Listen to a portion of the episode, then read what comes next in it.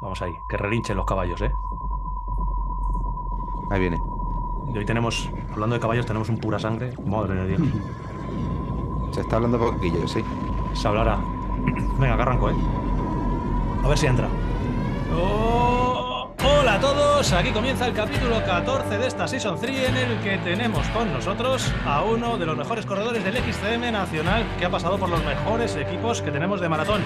Eh, donde también os vamos a dar alguna pinceladita más de la locura que estamos creando desde Bicilab para que este 2024 corras junto a nosotros y hoy sí que sí hablaremos de la influencia de las presiones en los neumáticos de mountain bike y todo ello, como siempre, junto a los mejores Yota Toyota, Antonio Ortiz y no sé si Charlie de Mechanic. Bienvenidos a Bicilab el podcast.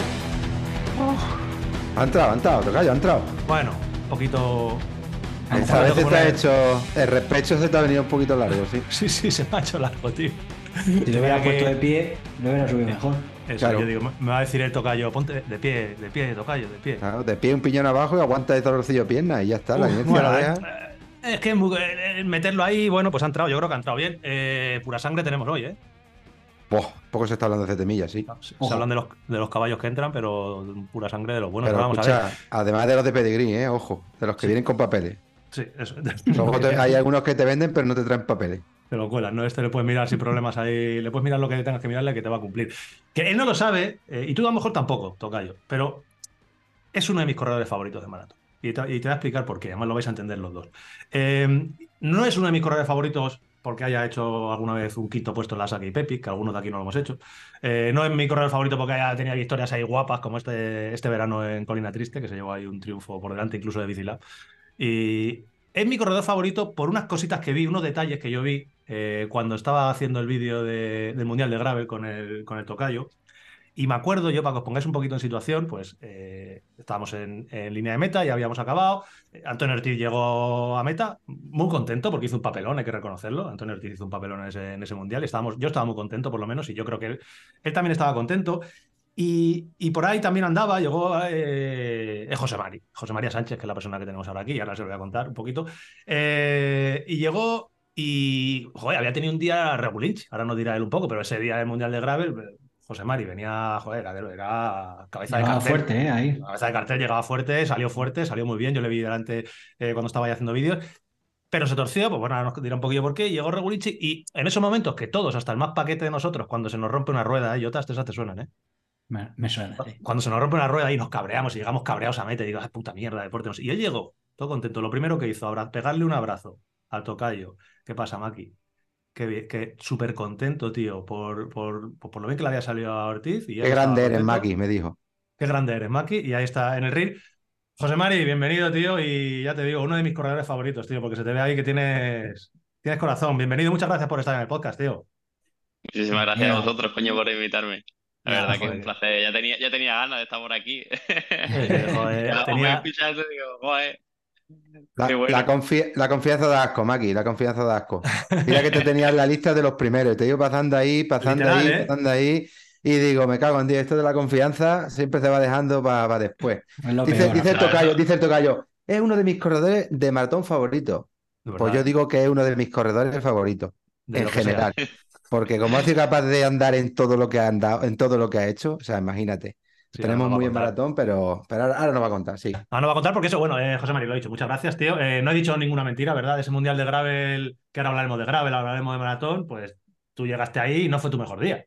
Tuviste un día torcido. No, no, que va. La verdad, fue un día complicado porque sí que es cierto que ven- y venía de. Estaba físicamente muy bien y me, Sí. me preparé esa temporada de gravel muy, muy a tope. Me salió muy buena carrera en Rancho justo un par de semanas antes, que fue cuando hice detrás de, de Verona. Y físicamente fui muy bien, pero claro, aquella carrera fue una locura. Eso, eso fueron seis horas a tope, no se podían coger bidones, se pasaban por las asistencias 50 por hora y al final, pues bueno, lo pagué. Pero bueno, el, el estar en el primer mundial de gravel, el estar rodeado de amigos, el vivir Sí. la experiencia, el, aunque salgan las cosas mal, pues hay que estar agradecido de, ya no solo de la- de- del estar allí, que era un privilegiado, y, y terminar allí, ver a Antoñito, que el tío, eh, que no es para lavarle el oído, pero que también, eh, siendo profesional durante tantos años y que después de toda su trayectoria deportiva vaya a un mundial de gravel, mm, el tope de gama y el tío terminara como terminó, pues era también para felicitárselo, coño. Y la verdad que, como le tengo tanto aprecio, eh, qué mejor momento de compartirlo con él en la línea de meta. Estuvo guapo, estuvo bonito. Yo, yo lo viví grabando y luego lo viví también editando el reel. Y es un reel que Antonio me puede decir. eh, creo que está en el feed, no sé si de H de Antonio Ortiz. Yo a lo mejor, no sé cuántas, tiene un montón de visualizaciones. Creo que la mitad son de Antonio Ortiz y la mitad son mías. A lo mejor tiene, no, tiene ciento y pico mil visualizaciones, pero yo creo que le he echado 40.000 porque estaba en el aeropuerto y digo, ojo, qué bonito, tío. Y es que está, está muy chulo. Que de, de, de, cuándo viene vuestra relación, José Mari? ¿De qué os conocéis? Cuéntanoslo tú, que el tocayo seguro que, seguro que sí se acuerda. Hostia, pues la relación con el tocayo viene, yo creo que eso, a ver, yo a él lo tenía en un pedestal, pues claro, imagínate, eh, BH Sierra Nevada, Corona de aquella época, y yo era un renacuajo de 8 o 10 años que ya iba con mi hermano, que era el que competía, a ver las carreras.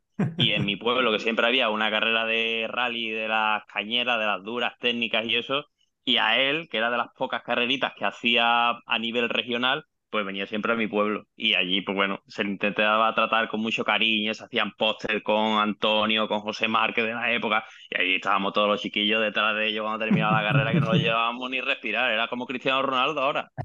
Fíjate. Eh, tocayo, vale, ahora mira, eh, ahora recuerdo. tenemos. ahora- joder, no te imaginas. me- Es verdad o sí, sí. mentira, es verdad. Mola eso, mentira. eh. Eso, eso. Escúchame, escúchame, Maki, has dicho toda la verdad, porque has dicho antes el tocayo que la mitad de los reels son suyos y la mitad de los míos, y es cierto, o casi cierto, porque, porque aquello fue muy natural en, en la llegada aquella, ellos fueron de punta, pero ahora también me lo has puesto de punta, Sí. porque José Mari ahí donde lo vemos, mide más o menos, más o menos como yo, unos 74 por ahí, ¿no, José Mari? Estando, estando en fino, fino pesa unos 64 kilos, pero cuando yo conocí a José Mari, José Mari era una bolilla. Era una bolilla. Era, era, no sé si era cadete todavía, y es cierto que, que yo seleccionaba al final la serie de carreras que corría fuera de lo que era el calendario nacional y las Copas del Mundo, pero Morón era una, una fija en el calendario. Morón era una fija por, por el ambiente que se creaba y por el circuito de aquella que tenía, porque los circuitos han ido cambiando, pero de aquella tú prácticamente, no todas, ¿no? Pero muchas de las copas de Andalucía que, corría decíamos que eran en Olivares, y eran en Olivares literalmente, ¿no? Eran carreras que te vendían por medio de un Olivar y no tenía en muchos casos ni siquiera nada técnico. Y Morón ya marcaba la diferencia. Mor- Morón era una carrera que se hacía como una especie de pequeño parque en la periferia de Morón, era un pinar y, era un punto de, encuentro de gente, me imagino, incluso durante todo el año tenía eh, merendero, etcétera, etcétera, y era dura y era técnica. Entonces ir a Morón era, para mí era un atractivo como carrera y luego, como ha dicho él, por la gente que, que hacía la carrera, la gente que estaba ahí, que organizaba, sus padres, que eran muy aficionados, él, que como decía, era pequeñito, era regordito, se ha ido, ha ido formando y se ha ido puliendo a base de los años y porque es un tío muy, muy, muy metódico. Pero ya se le veía, ya se le veía calidad. Cuando tú veías a José Mari, aquella bolita, joven, con cara de niño, porque era un niño, pero le veías que era superior al resto. Y es cierto, no digo nada que me esté inventando. Él cada carrera que salía, prácticamente un año que ganó todas las carreras que corrió. A día de hoy no nos acordamos ya de aquello, pero el José Mari tenía una trayectoria que hubo un momento que, que marcó un antes después en su vida el decidir dejar el cross country y cambiar un poco su carrera deportiva y, dedicarse más al maratón. Casi todo el mundo conoce a José Mari de hoy en día, maratón, como a mí mucha gente me conoce de ahora, del canal de Bicilab, etcétera, etcétera. Pero José Mari empezó en el cross country y era un grandísimo corredor de cross country. Y, y si no me equivoco, llegó a estar con la selección en, en el europeo y algún mundial, ¿no, José Mari? Sí, alguna, alguna me tocó, allá por, allá por 2010, 2010, 2011, por ahí. Vi, vi a Alermi ganar el mundial. Tuve suerte también de vivir aquello. ¿Cuánto tiempo buena. estuviste corriendo cross country?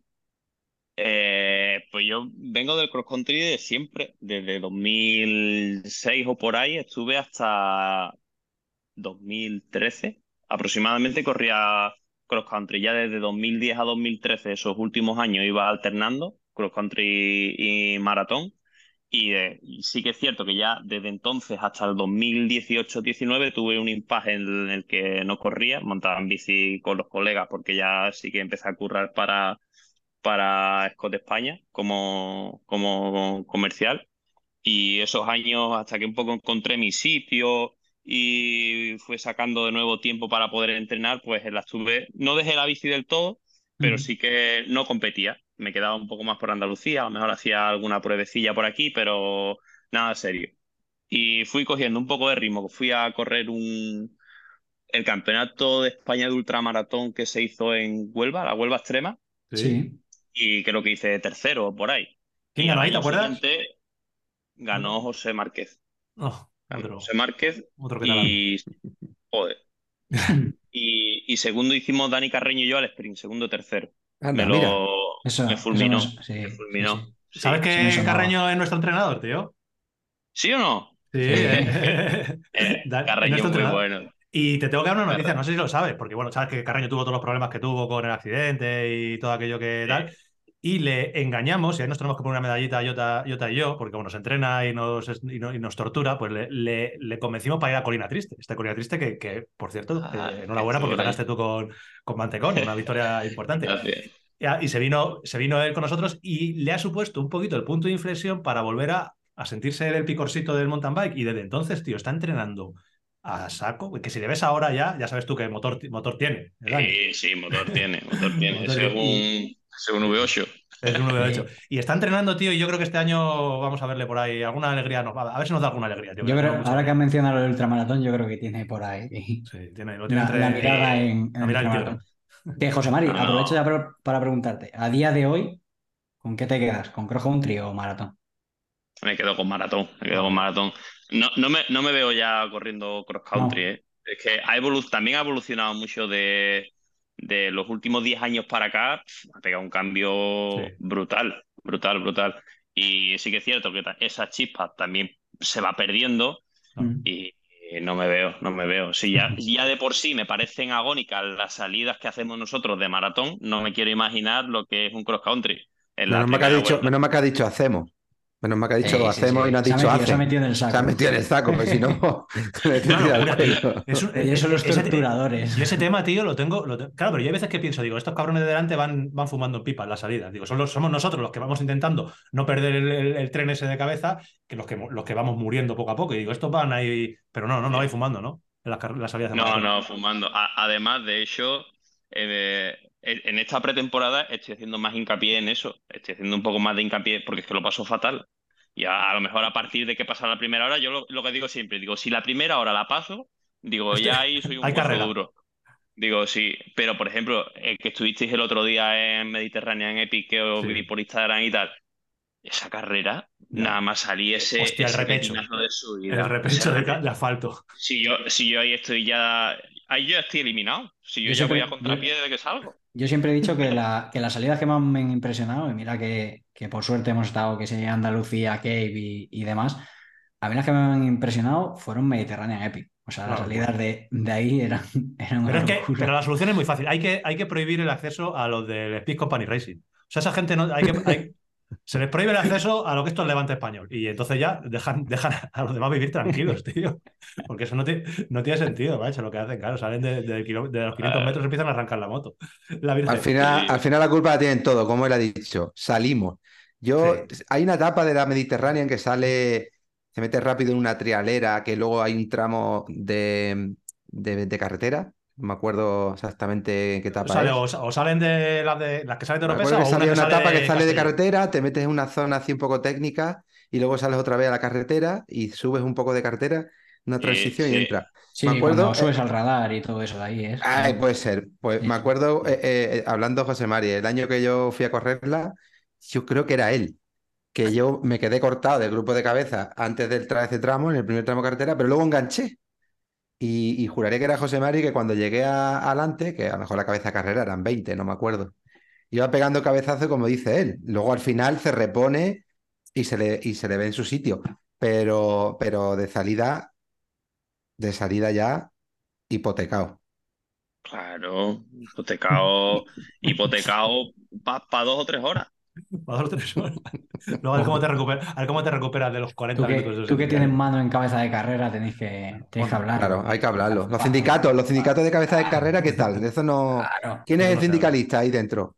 Hostia, eso. O- hombre, yo creo que podría ser yo una, Una voz. una persona válida ahí para, para ir poniendo, para ir mediando entre, entre uno y otro. Es decir, vamos a tener, vamos a tener cabeza, Que, coño. claro, es que lo que, se, lo que se consiguió al principio cuando empezó el mountain bike, que fue intentar salir no tan tan tan a fuego como en el cross country, que se marcó muy claro, alguien tiene que defender aquello. Algún sindicalista Ah, tiene que defender sí, aquello del sí, principio. Es Que se está perdiendo las cosas. Está, eso se está llevando ya a- al gravel, pero no al gravel de competición, eso está, se está llevando ya al gravel de aventura. Es el único sitio que se va tranquilo. todos, todos queremos acabar ahí, todos queremos acabar en el bikepacking con una puta bolsa y disfrutar tomándonos un bocadillo. tío. Ya las carreras, las carreras nos van a- quitando años de vida. Y mira, yo te voy a preguntar, porque eh, bueno, eh, a nivel de resultados, ¿cuál crees, o qué recuerdo tienes tú como tu mejor momento? Porque ahí yo tengo un par de momentos desde fuera, que son Cape Epic, por ejemplo, un etapón que te marcas con Morci, eh, no sé si en el 2020 o 19 por ahí, y luego también esta colina triste, creo que también es un buen resultado. Eh, ¿Tú qué tienes así como grandísimos recuerdos? De maratón, me refiero. ¿eh? De maratón, para mí, la Cape. La Cape, sobre todo, ese año fue un año para mí a, nivel emocional bastante complicado porque durante el verano eh, sufrí un par de caídas que casi me quedo sin ir a la carrera. La preparé con mucho cariño, con mucho trabajo, eh, compaginando curro, eh, bueno, todo, todo lo que conlleva todo esto, ¿no? Y conseguí llegar, yo creo que en el mejor estado físico que he estado nunca a- para una carrera por etapa. Y te digo más, hubo alguna etapa que, que si hubiéramos hilado fino, la hubiéramos ventilado, no la hubiéramos llevado. Alguna Ah, etapa de, de aquel- Sí, sí. Y aquella, está feo que yo lo diga, pero. No, no, no, tú lo has vivido desde dentro, claro.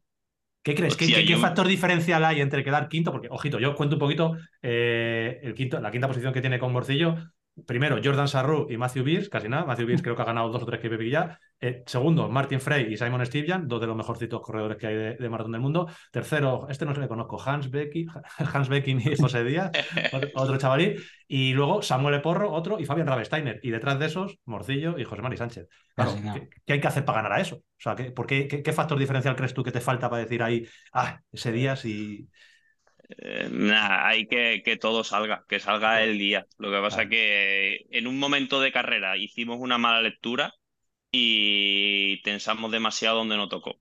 Y lo pagamos en una subida, nos quedamos a 10 segundos en un tramo plano y entramos del que ganó la, la etapa ese día, creo que entramos a 40 segundos. una cosa 40, así. Y del 44, podium- 44 segundos, tío. y del podium a nada, a nada. Del Ese día. ya te lo digo yo, a 14, eh, veintitantos segundos, creo, tre- veintitantos, sí, treinta sí. segundos. Flipa, Claro. casi nada. Madre mía, qué, qué Sí, locura. y Sí, además que es que eso es como cuando juega un equipo contra el Madrid o el Barcelona, que Sí. ese día o la metes o no la vas a volver a tener. Claro. Eso es, Verte con otro esa- compañero en, en un estado físico tan bueno, en una Que carrera de esas circunstancias, a 5 de meta, que salga todo y que la tengas ahí para rematarla, pocas voy a tener. Ojalá, ¿eh? Tenga alguna, pero... Ojalá. Ojalá. Este Hombre, año. todavía eres joven y la disciplina que te que estás ahora metido tienes margen, lo pero verdad, es verdad que, que la Kikepi no da, no da muchas alternativas así. Que Ah. te encuentres bien, que salga todo redondo, que no tengas percance, porque al final la Cape son muchas cosas las que te tienen que dar ya para acabarla. Imagínate para disputar una etapa y estar ahí adelante. O sea, tiene que ser todo redondo. Y No, no, pero me quedo con lo positivo, ¿eh? Que, que Bien. quinto en una Cape... Nada, es una locura, tío. No, no, eh, Aparte, Para mí ya, para mí ya es como ganarla. Sí, sí, eso ya el currículum ahí que- José Mari es muy analista en todo. eh, es un tío que, que analiza muy bien sus entrenamientos, su alimentación, todo lo que es la bici, todo lo que tal. Y es muy maduro. O sea, que decir eso, porque a mí me demostró siempre que era muy maduro, pero cuando demostró la madurez que tenía es justo el punto de inflexión cuando deja el cross country y, y decide compaginar su trabajo con el, con el maratón. A, a esa edad todo el mundo tenemos nuestras pajas mentales y él lo tuvo claro y sabía hasta dónde podía llegar o, o a dónde no y lo decidió. Y lo describe así porque es un tío que analiza todo y sabe lo que está diciendo. O sea que la Kepi volverás, aunque ya tienes el, el muñequito, ya tiene todo, ya tiene un buen... El otro día me decía así, Maki, yo ya la Kei lo he hecho todo lo que tenía que hacer. He hecho quinto, tengo el, mu- el- el muñequito de la Mamu Basic y voy, voy, pero si no tampoco pasa nada. ¿Eh o no? Eh, ya está, hombre. ahí- Y allí es lo que te decía. Eh, ¿Qué veía? ¿Empatar? Eso Exacto, eso eh, dijiste. Eso dijiste. Esa fue la expresión perfecta, correcto. Di que voy a empatar. Claro, porque este, eh, este año, este año volviste a correr, ¿no? De una manera un poco, al final fue como un poco rocambolesco todo, ¿no? Porque llegaste como a última hora, un poco, un poco raro todo, ¿no? Sí, porque iba, en principio la pareja que iba a la Cape era Guerrilla y Sergio. Mm. son los que estaban en principio en la lista para ir los dos, pero Guerrilla, no sé si se puso enfermo una semana Sí. antes de volar, una cosa así, y causó baja. Entonces me dijo Sergio, calienta Vete que sale, Ya te digo, que, no va, que, no, que no vamos a Sudáfrica. Y la verdad que así fue una carrera que no nos salió prácticamente nada desde el principio. La crono la hicimos del- muy bien, Desde el día 2, tío. Sí, y, y fue salir y en el kilómetro, no sé, kilómetro 5, la, la carretera aquella de subida, bajamos allí aquellas sendas de, de que Sí. eran como ese, Sí, sí, sí, y sí. claro, como Sergio estaba más fuerte que yo, yo miré que venía por detrás y digo, bueno, pues yo tiro, ahora me pilla. Y yo iba en el grupo de cabeza. Y empezaba a pasarme gente, a pasarme gente. no Sergio viene, se no ha viene. caído, Sergio se ha caído, Sergio se ha caído. Y ya me paro. Negativo. Y, y- y te llega, y te no llega la información de primera mano, que es Jota y mía. Sí, ¿Te acuerdas o no? ¿Dónde dice, estabas? Con el pie al suelo, en un sendero, allí en un Claro, repecho. sí. Después del y además me dice, está a tomar por culo. Digo, Eh, a tomar por culo estaba, sí. Ver, Y allí me, quedé, allí me quedé esperando que llegó corriendo Sí, con el, con el plato como un sándwich. Sí, exagerado. Este- el plato exagerado. Este domingo, este domingo lo estuve hablando con él, además de, de- de eso mismo. Y justo, justo da la casualidad que estuvimos hablando de eso y, y lo volvió a contar. Dice, es que reventé el plato, dice, y luego corriendo hasta, hasta el punto donde teníais la asistencia que puedo cambiar el plato y, y continuar. Que antes mm, decía Antun que lo del Mundial de Ah. Gravel, que no se te dio bien y tal. Tengo que decir que, que ese día igual no tirasteis la toalla, tú en este caso que estamos contigo, no tirasteis ninguno de los dos la toalla y, a- y hasta el último momento lo intentaste, porque la KPP siguió, siguió con, con problemas y no te diste por vencido. sí, sí, sí. Además me acuerdo la etapa aquella que, que ya, en esa etapa ya me bajé de la bici, que, Mm. que empezamos con vosotros. El día de antes hicimos una etapa súper buena que hicimos en octavo, séptimo, noveno, no me acuerdo, por ahí. Sí. Y al día siguiente me cogí un virus de estómago, estuve toda la noche en el baño y no me podía menear. En Sudáfrica, en verano, lloviendo, con hipotermia, la bicicleta no andaba porque dices, bueno, mira, tengo un día malo de barriga, llevo ya, Sí. este es el séptimo día, termino como sea y ya mañana pues termino la carrera y ya está. Pero kilómetro 30, dos horas y pico de carrera, Sí, sí. mojado, barrizal, Viento frío. hipotérmico. Digo, tío, digo, esto no tiene sentido. Digo, si es que me voy a morir aquí. Digo, me voy a morir aquí. Ahí es cuando, ahí es se pasa por la cabeza esto, Maki, de esto no está pagado. No, no, no. Ni pagado ni agradecido. Eso. Pagano y agradecido. Creo que ese fue el día, no sé si fue la etapa, eh, la, La de Valero la, la de la lluvia de la muerte, que también Valero y, Sí. Valero y Pablo ya tuvieron que decir que hasta aquí habían llegado porque fue un, hostia, casi una masacre este año en la Gate. Es que, Y- bueno, creo que todos los años Y, acaba. y la gente, sí. Y, y bueno, y nosotros somos, es decir, yo soy un privilegiado que yo llevo oficio, que yo llevo mecánico, que duermo en una casa, pero las criaturas que han dormido allí en tiendas de campaña con una cuarta de barro. eso sí que Presente. son- Esa no la sabemos. Sí que- Esa no la sabemos. Maki, pues tú sí que eres un auténtico finisher de la KPP. que- Sí, sí. Y ahí, aca- ahí acabó, acabó como un señor, eh, el Ortiz. Bueno, que no se venga arriba, que no se venga arriba, que es su primera case, la hizo como todo el mundo y como todos los mortales, que ha hecho varias Sí, case sí, después, sí. las ha acabado, ha hecho un quinto, pero él debutó en la que el mismo año que debuté yo, 2015 creo que fue, ¿no? 2016, Sí, no estoy muy 2015, seguro. 2015. Joder, 2015. La última etapa llegamos a meta juntos. Nos, nos pegamos una remada de las guapas esas que compartimos, ¿te acuerdas? Y Sí, es verdad. hiciste vida normal, vida de Kate, de la que hay que hacer siempre que vas a la Kate, por lo menos en la primera edición. ¿Tú qué opinas? Hombre, hombre, totalmente. La caída hay que vivirla desde dentro, con la gente, con esencia K-Pepi. Ahora, si vas a competir, quieres, quieres sacar el máximo rendimiento, Claro. Tienes que cuidar todo. o, Eso o sí, vas sí. con todo o, o es imposible. Sí. ¿En Pero equipo- para vivir la Cape hay que ir así, Sí, sí. ¿En qué equipo estabas en el 2015? Porque tú en el Buff Scott empiezas en el 17, 18, 19, por ahí. En el 19 empecé, fui con un colega, con Ah, mi amigo, vale, preparador vale. casi de siempre, Manuel Rojo. Mm. Y Ah, vale, vale, vale. como yo lo dejé en 2013, 2014, dijimos, aquí hay que ir una vez en la vida. Digo, el año es este. Pillamos el, solicitamos el wildcard, nos lo, nos lo concedieron y allá que nos fuimos. Hostia, qué bueno, no sabía yo eso. Ahí- Pero claro, yo te allí tengo, o sea, fichado te tengo, como la gran parte de los aficionados al mountain bike así de, de- de- de nuestra quinta, pues desde que mm, empiezas en Buff Scott, el 18, 19 por ahí, que es una de las estructuras ya gigantes que tenemos de maratón. Ahí estás tres años, creo, luego empiezas en el 22 en, el, en esta nueva estructura, en el Escosca la Bandida. ¿Cómo, cómo entras a, formar parte de lo que es una estructura grande de maratón? ¿En qué momento pasas de estar con tu colega entrenador, el Aki Pepic, a, que te fiche el Madrid o el Barça de lo que es España? ¿Cómo se, cómo se hace eso? Pues mira, eh, como al final Buff es una familia y Scott de España, pues también estaba la estructura ya creada. Entonces, con el que era por entonces responsable de marketing, Didac, eh, me comentó, oye, José Mari, para darle al proyecto más autenticidad, te molaría, porque yo venía en lo que te comenté cuando estábamos hablando de Carreño, venía de haber hecho ese mismo año tercero en el Nacional de, de, Ultramaratón.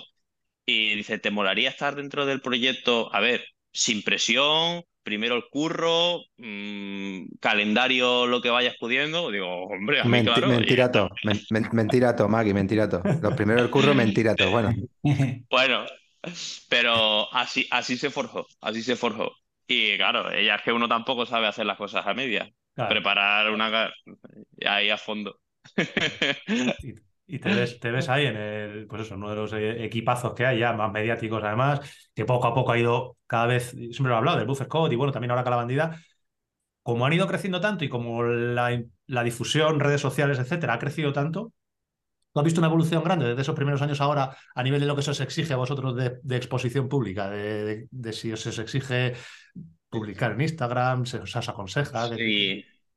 Sí que es cierto que a mí me cuesta un poco más, ¿eh? pero ¿Sí? que es cierto que la presión cada vez es más alta porque también se ha profesionalizado todo mucho más y también entiendo que las fiestas quien la paga son los sponsors y hay que cuidarlos, hay que tratarlos con cariño, tienen que tener su visibilidad, tienen que tener su espacio.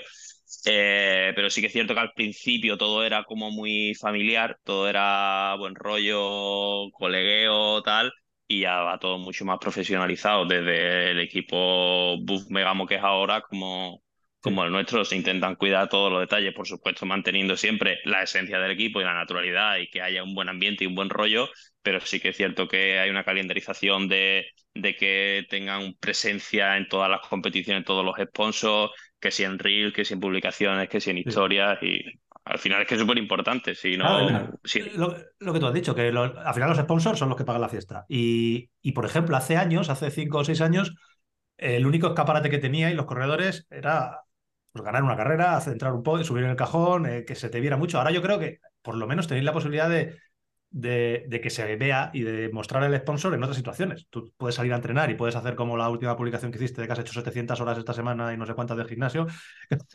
ya nos cuentas un poco cómo es tu día a día. Pero ahí, ahí puedes aprovechar y, puede salir 226 o puede salir Gespor o puede salir la marca que, que al final tienen un compromiso con vosotros y vosotros también con ellos. Entonces, también es pues, una manera de aprovechar y tener un escaparate más, yo creo. Claro. Sí, sí, no, ahora ahora 24/7 profesional y, comunicar. Y, ya te digo que yo soy de los que más me cuesta, pero sé que también es, ideal y sobre todo también para los sponsors, porque ya te digo, es lo que tú dices, al final te pones en cualquier story haciendo una foto chula o incluso con todas las que tenemos de a lo largo del año que vamos teniendo recursos, puedes hacer cosillas, cosillas chulas en redes, en stories, posts. Mire, hay, un montón de, hay un montón de cosas, que, de oportunidades que tenéis que estéis trabajando que en relación de esa publicación que te digo, que vi el otro día, no sé si era una historia o era una publicación, ¿cómo es un día, cómo es un día tuyo ahora de entrenamiento? Un día de, en esta época que estamos, en noviembre, que todavía te queda, ahora no dirás cuándo empiezas año, cuándo te pones el primer dorsal, y qué haces, qué estás haciendo. Yo creo que el primer dorsal me lo, me lo, pondré sobre enero. Yo creo que será la Costa Blanca, creo, pero todavía no está terminado de definir.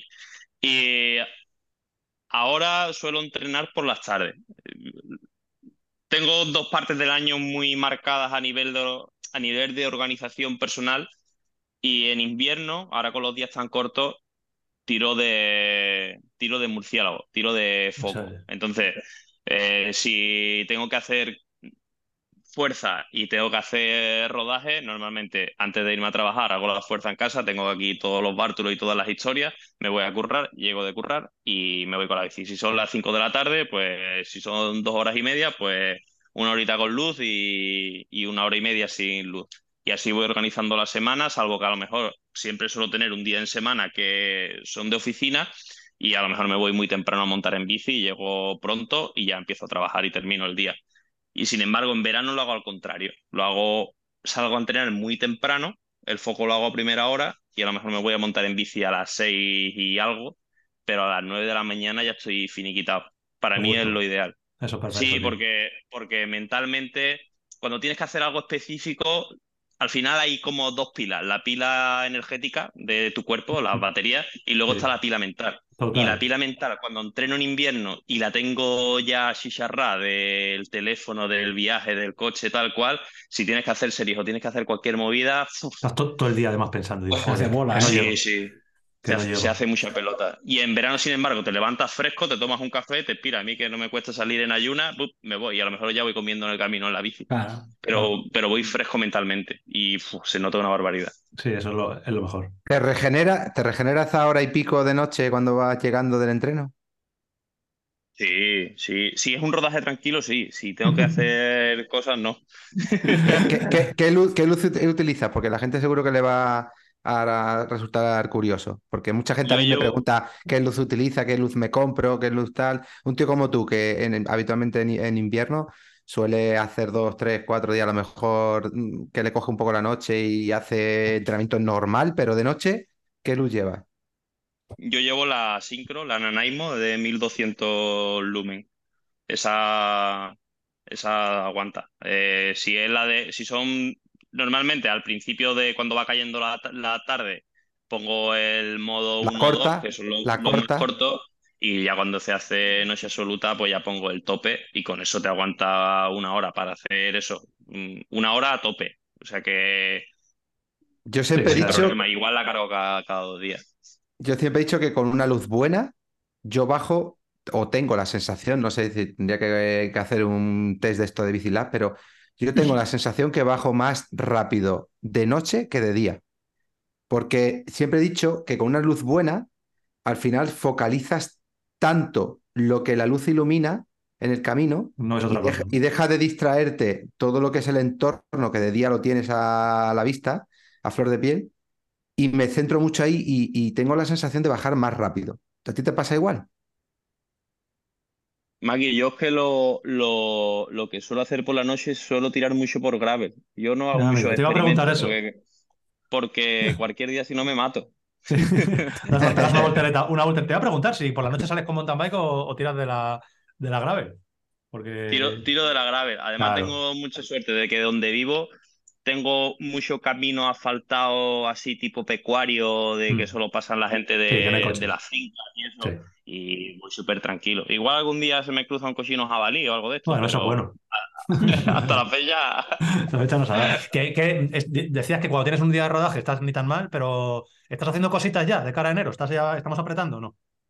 Sí, sí, sí. A ver, nada mega intensidad, pero yo y mi entrenador Cuéntanos, habla, que- habla de entrenamiento, que tú eres para eso, muy metódico. Y aparte Mira. has dicho antes, has hecho un comentario antes en el que has dicho que estás trabajando este invierno para que estas salidas tan agónicas, tan exigentes, no te sean tan, tan lesivas.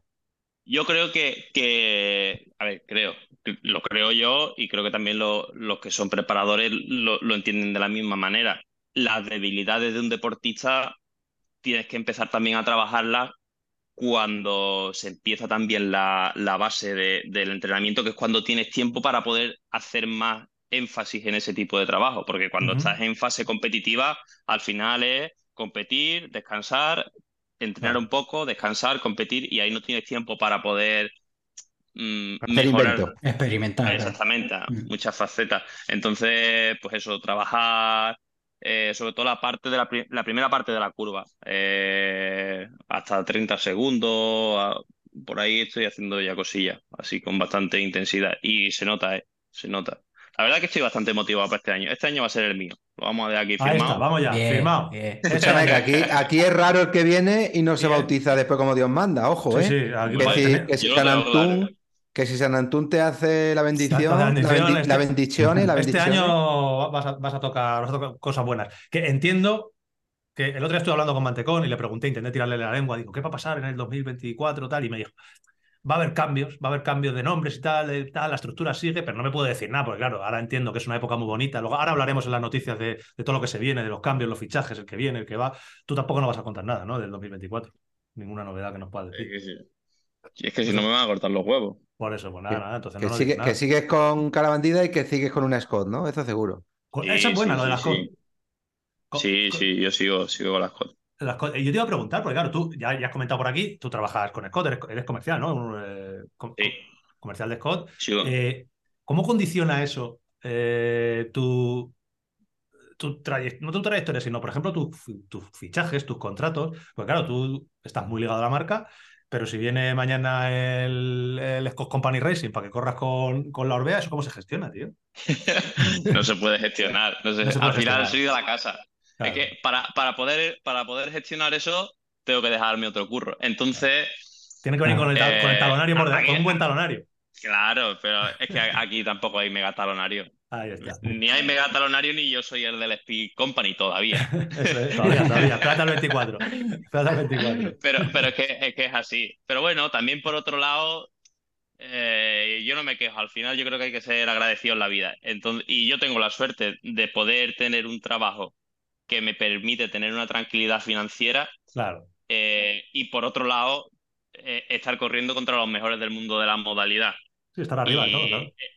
Claro, y en el caso, en el caso que uno no piensa de esa manera, ¿no? Pero, pero también hay que ponerlo, hay que ponerlo sobre la mesa para tener esa tranquilidad eh, posterior, en el sentido de que si algo no sale bien o la estructura se cae o no cuentan conmigo, no soy como el corredor que está plenamente dedicado a eso Mm. y si se le cae, se le tú cae tienes tu trabajo poder y- competir, claro, yo puedo seguir con mi vida y a lo mejor montando en bici con mis amigos y que sobre todo llevo toda la vida con Scott.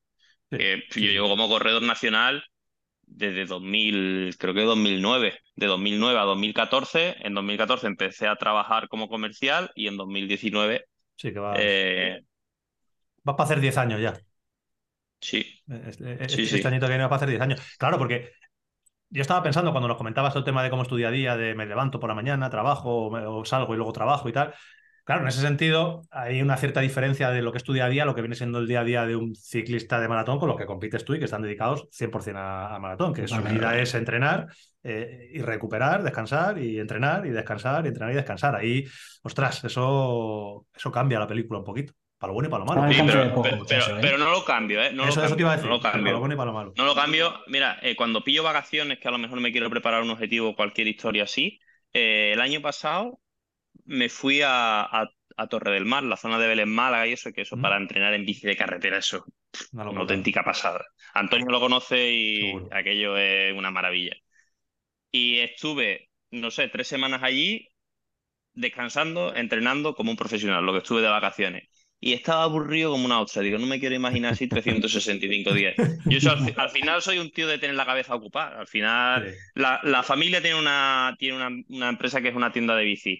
Eh, cuando no me llaman por una cosa es por otra. Al final, tema comercial, tema deportivo, para arriba, para abajo, clientes, llamadas, correos. Sí que es cierto que hay momentos que lo mandarías todo a tomar por culo, pero una vez que te acostumbras a esa vorágine, el vivir como, como un zen, como un monje, de comer, dormir, comer. uf, Se te hace muy largo, ¿eh? Es, es encontrar Sí. equilibrio y saber gestionarlo. Tú llevas muchos, muchos años y, y además fue una, una forma progresiva porque tú estuviste un tiempo centrado en el cross country, que prácticamente trabajaba o muy poco, eh, hasta que luego entraste como comercial y luego ha sido un- una eh, entrada en el maratón profesional también progresiva. Entonces lo tienes muy, muy sistematizado en tu día a día. Y tú eres de los que lo controla todo. Hay gente que, aún siendo un monje, como dices tú, siendo profesional y no haciendo otra cosa, eh, lo que le dicen es lo que hace, lo que le dicen que coma es lo que come y tú no. Yo me gusta mucho hablar con José María porque, porque puedes hablar de nutrición deportiva y te argumenta por qué hace las cosas, qué come y por qué lo come. Eh, te argumenta lo que entrena porque lo entrena, porque dice mi entrenador, pero José María nos podría entrenar cualquiera de nosotros tres. Tiene mucho conocimiento en. No, es verdad, es verdad. Hablas eh, con mucho. Me gusta, me gusta, me gusta. No es un corredor al uso. Yo re- recuerdo, eh, creo haber escuchado la entrevista tuya en eh, podcast del habituallamiento, si no me equivoco, con Chema Arguedas y con gente más. Y sí que recuerdo que, que que tienes una conversación con ellos de que, te, de que a ti que tienen muchas inquietudes a nivel de, de, entrenamiento y de nutrición y todo eso, y que los numeritos te gusta, te gusta ver los vatios, te gusta ver eh, lo que hacen. Claro. Sí, yo ya te digo, yo ya me, me, he hecho cursos con todos ellos y me sigo formando, ahora estoy haciendo otro y ahora me he apuntado a uno hace poco sobre con una chica que trabaja en el INEO, no me, no me acuerdo el nombre, que es toda la que lleva todo el tema de los entrenamientos en, en altitud del, del INEO. Y bueno, al final el, el, aprender no ocupa lugar y todo No, lo que no, no. sea... ¿Y cómo llegas?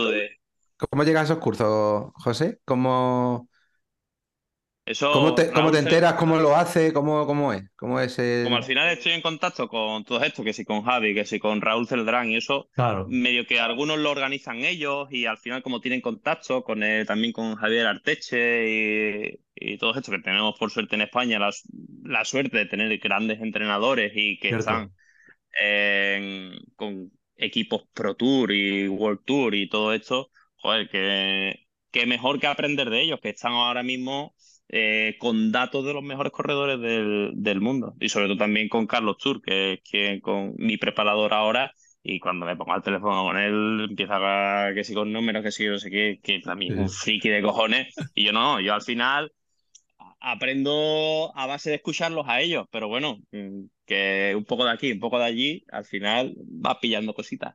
Eso es. Eso, ¿Y le, eso bueno. le, le suele rebatir algunos planes de entreno? ¿Te los modifica por eh, decisión mutua? De esto que te llega, Mm. quizás lo mira, sabes lo que has hecho la semana anterior, te pones a ver el porqué de las cosas y le llamas y le dices, oye, esto no sería mejor cambiarlo aquí o esto ponerlo allí o aquí hacer esto en lugar de aquello. ¿Te pasa? Con Carlos de momento no, no, he, no he llegado a ese punto, pero sí que ha habido casos en los que sí, sí, sí lo, sí que lo he, sí que lo he hecho. Y después Claro, que al también hago mis propias pruebas con mis cosas. Por ejemplo, lo que he dicho al principio, yo soy un tío que a mí me gusta probar conmigo mismo cosas. Yo eh, lo de me mola mucho lo del ayuno, me mola mucho, eh, hice rollos de dieta cetogénica. Yo pruebo todo, yo no Sí, digo ni experimentar y ver ni cómo funciona. Claro, claro, ni que, Mira. ni que ahora 120 Joder. gramos de carbohidratos es lo mejor, ni que la dieta cetogénica sea lo mejor, pero que eh, Lo en pruebas el término y- medio es donde están las, Nada. donde O sea, está y la magia. Yo, tío, ¿sabes? Le estoy escuchando, tío, y me di cuenta que, que, que si no andara tanto, podría ser un tontísimo como nosotros. tío. Sí. Le gusta. No lo es, no lo es. no, pero es que no puede es. ser, no puede O sea, ser es un que, es tontísimo, que ha, porque anda tanta- demasiado. ha dicho tantas cosas que he dicho, digo, joder, digo, pues yo si estuviera en cabeza como de nosotros, tío, sería claro. parecido, tío. Eso es, digo, si lo único que nos faltan son, yo que sé, 50 o ¿Sabes, 60 sabes qué he hecho, Pero lo sabes es hecho igual. esta mañana? Porque, porque hoy estaba de vacaciones, me había pillado el día libre empalmando con el puente y hoy lo tenía de vacaciones. Y esta mañana, antes de irme a entrenar, digo, tío, llevo sin limpiar el molino de café Vamos. por lo Ah. menos un año. Ese temilla Vamos lo ya. tenemos que tocar. Vamos Porque, ya. porque, claro, porque, porque José Mari, José Mari, antes de que hable del molinillo del café, que ha limpiado esta mañana, que está de vacaciones, José Mari me, igual que nosotros tenemos, o bueno, o ellos tienen un canal en Telegram de, de Bicilab, ¿no? Donde, Sí. donde hay muchos hilos y se hablan de muchas cosas. José Mari me incluyó a mí en Telegram, ya al principio, cuando yo empecé a conocer Telegram, en, en un canal de café que te tenían que incluir. No se puedes llegar tú y Por, meter. invita- por invitación. Fue él el que me invitó. Y ahí, cuando de vez en cuando entro, las conversaciones, imagínate, son de Sí, sí, todo: sí, de eso es. platillos de café, de no sé qué, de ofertas, de piezas, de. Y alucinante. Es mm, un friki que puede haber estado en el podcast que hicimos hablando del Joder, café. pues ya está. De hecho, de hecho, en su perfil pone Coffee Lover. En su perfil de Sí. Instagram pone O sea, que te Coffee gusta- Lover. Que te gusta la tontería esta, ¿no? Lo que Eh, el. ¿Escuchaste el Sí, podcast sí, que te envié del va, café o no? Sí que lo escuché, sí que lo escuché. Tengo que decir que no, no lo he terminado por completo, pero me cargué Vale, más de lo la que mitad. escuchaste, ¿qué puntuación le da? No, un 10, un Vale. 10, Fo, un 10. macho, fo, fo, Más, fo, este- quieto, este- quieto, quieto, quieto, quieto, Más friki, quieto. es friki, es friki, es Sí, friki, soy, es friki. soy, soy friki. Pero es lo que digo, ¿eh? Jota, es que le estaba escuchando y digo, si andara un poquitito menos, tío, sería uno de Noy, ¿eh? Porque claro, está con los vatios, le gustan los vatios, le Sí, gusta la nosotros, porque le que gusta el material, que no más es más complicado. Claro, claro, nosotros ya no podemos andar más. O sea, lo que tienes que hacer tú es bajar un poquito el, La vida, la vida, la vida son etapas y Eso eso es. al final to- todo se acaba. Eh, es. yo lo, yo, yo lo estoy consumiendo ahora mismo a, A al máximo. Llegará Sí, el pero- momento, eh, llegará el momento, Maki, en el que esto llegará a decir, Bikepacking que te críe. Maki, Maki, que tú todavía, Eso- que tú todavía no te has comido la cara, la, la cara buena de Amon. Yo ya le he dado la huerta. Sí. Mm, Ya ¿Me explico vuelta no? Yo ya, yo ya le he dado la vuelta a jamón y estoy empezando por el otro lado. Pero- Ya, pero que pronto habrá que darle la vuelta. Que Bueno, si, Bueno, no, no. llegue. va a poner- No si te- no se va a poner duro. No tengas prisa, no tengas prisa. Que venga, a ver, hablando de vatios. em, ¿Qué te puede salir a ti en una maratón, yo que sé, tres horas? Lo ¿Normalizados? ¿Una lo, carrera? lo que a ti, lo que a ti, No, tocayo. ya, con el mismo peso, además, pesamos los de lo mismo. Eh, Mira, sí, en de el cabeza, sé que es Mundial muy de difícil, Gravel- ¿vale? Es muy- es muy com- eso, el mundial de No, en el, Gravel, mu- venga. en el Mundial de Gravel, 5 horas, eh, 317 normalizados creo que fueron, Vale. 65 kilos y creo que más sorprendente que eso es la media de pulso que saqué, que fueron 167 en 5 horas. Mi media. Dios, ¿qué me Ese, dices? ese de lo mío. ¿Qué me dice, Maki? ¿Cuántos coges todavía de máxima? 100, 190, ¿Qué dices? 190. Claro. Sí, sí, sí. Sí, Todo el día motor. cortando corriente. 317. motor. Eso, Pero tiene corriente motor. cortando corriente. 300, y a mí me gusta redondear, 320. 320, 5 horitas. Pues muy a gusto. Vale, y ahora, y ahora nos pasamos a una mediterránea o una Cape, de las que vas por ahí, por lo menos viéndole, viéndole la punta al lápiz. Ahí que saca. Yo creo Que son que cuatro, tres, tres, tres mucho, cuatro, cuatro poco, ahí anda. ¿Cuánto? Yo creo que ahí te puedes ir a 340 por ahí.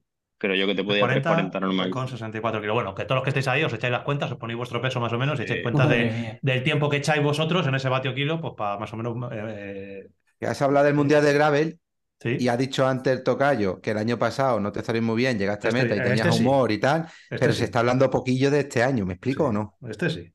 Cuéntanos, cuéntanos porque me explico que meterse ya de los 25 primero en un Mundial de Gravel con el nivelazo que hay, sí. 3.17 normalizada con 64 kilos.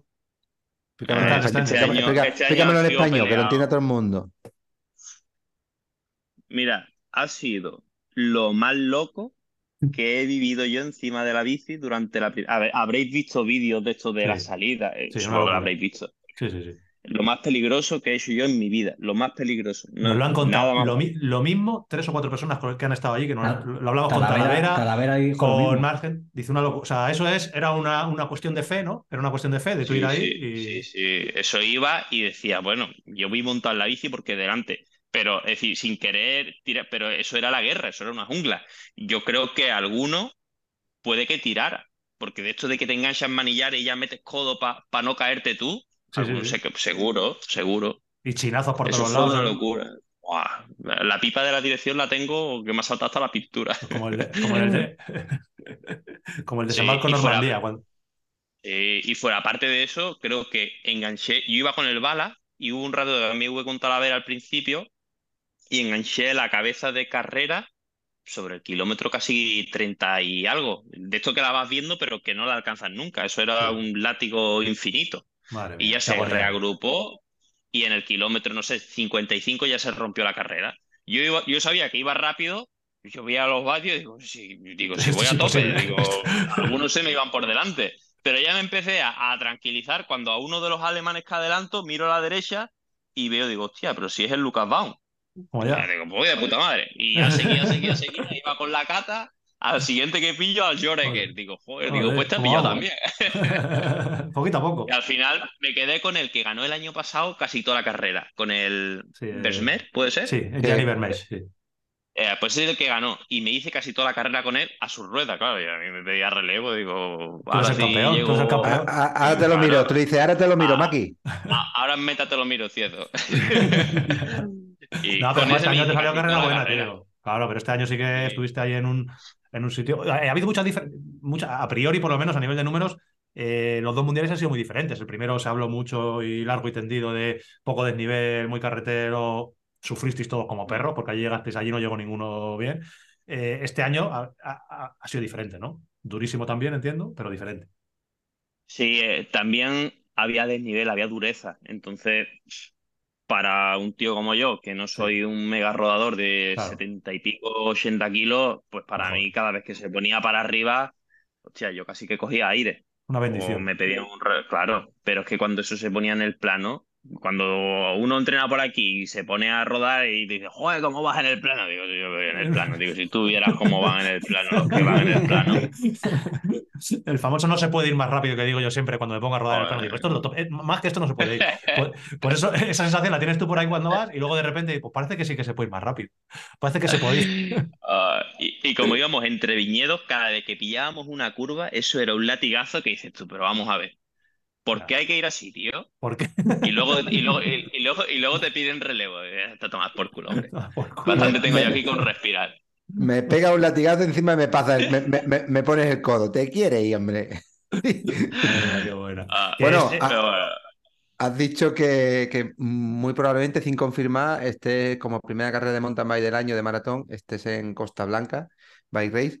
Y hablando de gravel, ahí ¿qué va. tienes este año puesto en el calendario de gravel? Porque después de ese mundial y de las 4 o 5, no sé cuántas has hecho este año, alguna más decente que otra, ¿qué tienes puesto? ¿Qué te gusta a ti el pues gravel? mira, la de la Indomable, este año me quedé con la espinita porque estaba ahí peleando para el podium y se me escapó porque pinché. Bueno, la- culpa mía, por supuesto. Bueno, suerte Eh, que pero venía Luis Matei y te dio la mecha, porque tú ibas sin Sí nada. que es verdad. No, no, Meisha Ese no. tema se ha hablado Eh, poco. No, no, se ha hablado poco, pero tú no te has enterado bien. No, no. Se me, se me estranguló, se me estranguló la, El obús. se me estranguló el obús. Y ahora ni podía inflar ni podía nada, pero bueno, da igual. ¿Y qué hiciste? Llegué a meta, llegué, no, llegué en llanta a meta, los últimos Joder. 20 kilómetros menos mal que eran de bajada. Madre mía. Eso fue, eso fue una maravilla, sí. Pero haré, quiero, quiero hacer esa. 20 de abril la tienes. Es clasificatoria para 20 Mundial. de, 20 de abril del 90, ¿no? De- 20 de abril del 90, 2020 20 de abril del 24, eh, eh, la Indomable en Almería. ¿eh? ¿Qué Sí, más? sí, ¿Qué más? clasificatoria. Quiero hacer esa, quiero hacer, quiero hacer, quiero hacer la de el Nacional, por supuesto. Y, Este y año es en algo-. Sí, de- en sí, septiembre. Quiero hacer el Mundial, que es donde ha sido el europeo este año. Quiero hacer algo de bikepacking. Tenemos nosotros con Scott a Silver, Miguel Silvestre, que organiza Ah, la coño, sí, sí. kilómetro cero. No, el kilómetro cero. Y este año, sí, y es Madrid y Onda Rivia este año. Y además, como. Este, este año estuviste, como- vi. Sí, sí. Como, como morrillo fino como el Maki, pasa Sí. este año, si no me equivoco, por todo Ribera del Duero, luego se va. Burgos, sube por, por, por, ay, por Rioja y ya se mete hacia Rioja Alavesa y, y País Vasco. Así zona que buena, tú. ese año el recorrido tiene que ser muy, muy guapo. Y claro, poquito, un poquito de 180 pulsaciones, un poquito de 120. O sea, hay, hay que hacer todo. Y de, ¿eh? mm, eh, son gravel en maratón, Costa Blanca, eh, es Mediterráneo seguramente. Sí, Mediterránea, Mediterránea también. Tartesos, y- que el año pasado sí que estuviste. Es que a Depende. todo no puedo. Claro. Es que a- son, pa- son todas correlativas. Ahí, Si son voy Costa las- a, Blanca, ahí serían las Tartesos, tres seguidas. claro, Sí. Ahí son las tres claro, seguidas. si voy a Costa Blanca no iría a Tartesos y si voy a Tartesos no iría a Costa Blanca. Mediterránea sí o sí, porque esa carrera por. H o por B eh, siempre, siempre hay algo. Eh, primero porque el nivel es el que es y Madre mía. segundo que si no hay pinchazo no me encuentro bien y si no tal, no sé si no cuál. Y este año pues me gustaría hacer una buena carrerita por ahí. Y tengo con una cruz este año la carrera de casa también, la Andalucía. Esa, Sí. esa si llegamos bien me molaría, me molaría. Ahí también has levantado los brazos alguna vez, ¿eh? ¿Sí? Joder. Qué Sí, sí. alegría, tú. Qué alegría. Esa, Claro. esa, esa también la tengo ahí como un recuerdo muy guapo. Claro, es que esa se me ha olvidado antes. Cuando te he dicho las otras, digo, se me ha olvidado que tú en Andalucía. En el Parque de la Somadilla. En Córdoba, En en Córdoba levantaste los brazos. Ahí, eh, Ahí entró patinando con Morcillo. Con el Tito, con el Morci, con el Morci. No es mal compañero, ¿no? No, no, además nos entendemos de puta madre. Lo Nos pasa. entendemos de puta madre, porque nos ponemos y nos ponemos serios, pero luego, luego no somos la pareja que termina la carrera y seguimos hablando de bici, sino que al final Sí. él habla de barco, yo le hablo de, yo qué sé, hablamos de todo menos de bici. Claro, te Y eso para co- desconectar está bien. Que en carrera y eso, está bien salir con Morcillo, pasa que luego es aburrido. Fuera de carrera, salir con él por ahí te aburres. Eh, Sí. Sí, Por- sí. porque Es un tío muy soso. simple. Se- Es un tío muy simple. Es un tío que dice, ¡buah! Ya. Que, me- que a, a las 8 de la tarde ya está diciendo que me tengo que ir ya a casa, que, Piernas arriba, a descansar. Sí. y- que tengo que ir a Sí. descansar. Tiene el mismo moto en carrera que fuera. Poco. no, ti- tiene más motos fuera. Tiene más Tiene motos más motos. fuera. Yo la es de exhibición los también. ¿eh? Solo lo voy a hablar delante de Morcillo, la exhibición que yo vi. La mayor exhibición que he visto en el ciclismo este año, ni Pogachas, ni. Fue en Mira, la tío, fiesta de la Key. Enrique- No, no, Enrique Morcillo en la última etapa de Rioja Bike Race. Yo aquello, o sea, aquello tengo que hablar con él. Lo, lo que yo vi de ese- esa exhibición de ese tío ganando la última etapa de Rioja Bike Race, exager- exagerado. O sea, Sí, eso, sí. eso- Ahí se le da no muy tengo- bien. yo- Ahí se le da muy bien no las tengo- últimas etapas. Llega siempre muy bien. Yo no tengo pruebas ni tampoco dudas. Ni dudas. No. Nada, nada, eso es, es de lo más grande que hay. Lo más grande que hay, que por cierto también pasó por aquí en Comorcillo, sí que tuvimos podcast presencial, de los poquitos que Sí. hemos podido hacer. No, que de los nuestros, de los nuestros. Sí, hombre, de los nuestros. Sus victorias son nuestras victorias. y A partir de ahora, las Exacto. victorias de, de José María Eh. son las nuestras. Es un Eh, fenómeno. Sí, es Es un un, fenómeno. tío que, Eh, es un tío que suele llegar para quedarse. Que te tenemos unas preguntillas antes de, de despedirte y que te vayas a descansar, que siempre hacemos a, a los buenos que venís. Cinco o seis preguntas rápidas, de esas de contestar rápido. Algunas podéis contestar y otras a lo mejor no. Yo intento ir a pillar ahí. Digo, ¿el año que viene dónde vas a correr? No, hay algunas. Las que tú no vas a contestar, no las contestas. Dices pasapalabra. Tienes dos comodines, por lo menos. Venga, Eh, ¿Gravel o mountain bike? mountain bike. Hostia, esa era difícil, ¿eh? no lo tenía yo claro. Eh, ¿Rígida o doble? Esta decís todos la misma. Doble. Ay, es que no falláis, macho. No falláis. ¿Ni una telescópica, sí o no? Fija. Sí. Fija, ¿vale? Eh, ¿Transmisión cable o transmisión electrónica? Buah. Buah. Carretera Venga. electrónica. Montaña. Montaña. mm, Montaña casi que te digo que, que mecánica, ¿eh? Ahí está. Bien. Muy bien. bien, Explica bien, por qué, venga, dale, dale un par de segundos. Sí, sí, la que- lo que necesite. Hombre, Tú porque. eh, en Tú, la- llevas, tú la- llevas ya bastantes años con, con electrónico. con electro- con Has electrónico. probado, Y el has probado muchas bicis. El- sí, el electrónico es una pasada, pero para competir, la fiabilidad que te da un cable. No te falla. Y este año, no, no falla. Mira, sin, ma- sin ir más lejos, este año en la picota, by Rey, bueno, en la picota, no solo en la picota, en la picota yo, se murió el, el mando del cambio, la sincronización con el, con el cambio, teniendo pila, se murió, dejó de funcionar. Me pegué una toña por despistarme mirando el cambio. Ah, Revivió el cambio y a mitad de puerto se muere el cambio. Y me hice 30 kilómetros a piñón fijo hasta Ah. llegar a la línea de meta. Pero bueno, al final es una carrera, claro, un cabrero de la hostia. Pero eh, a Sergio, el cambio electrónico también en la, en la, ¿cómo se llama? En la colina triste, en la etapa la 3, pila en el mando, ¿no? Se quedó sin pila en el, bueno, pero no era sin pila, era lo mismo, se le Sí, que muere y no el sé. sí. Tuvimos que coger, eh, pues, Ah, yo qué el sé, yo no sé el caímos en pulsómetro, eso. ¿verdad? El pulsómetro, que es la 2032, no sé, Ah. menos mal que arreglamos relativamente rápido, tres minutillos, cuatro minutillos, pero eso con un cable no te pasa. Pues por ahí detrás venían Manu Cordero y, y, y Mar- y Marco, por detrás venían que no, esos no hacían amigos. O sea, que Nos eso queda- Sí, sí, no, Nos queda claro, carretera y gravel, electrónico. electrónico. sí. Mountain bike, Mountain bike. en principio, hasta ahora, cable. Pero, Vale, pero una- que llegue el sí, otro. Una Venga, que creo la que va- otra. va- esta va a ser muy fácil, sobre todo para él, porque Scott ha sido de los primeritos en, en meter aquí mano. ¿100 o 120 milímetros de recorrido? 120. Claro, ya te digo yo. Venga, esta, esta aquí hay mucha, di- muchas diferencias. de Ojo, aquí, que tampoco te hacen falta los 120. Que un tío como tú, Es lo bueno, es, es baja, fin- es fino José María. mucho, mucho. Sí, El para- me dijo para que eso- baja mucho, para- ¿eh? Para eso tenemos el, el Twillo con el punto intermedio y te la dejas en 80. Ya está, metiendo, ya está metiendo marca, ya está metiendo marca. Aprovechado y la cuña publicitaria. Tengo, mira, tengo, yo voy a hablar con él, que somos panas. Me, me he comprado El ahora mismo el mando nuevo del Twillock, el de, de las tres palanquitas.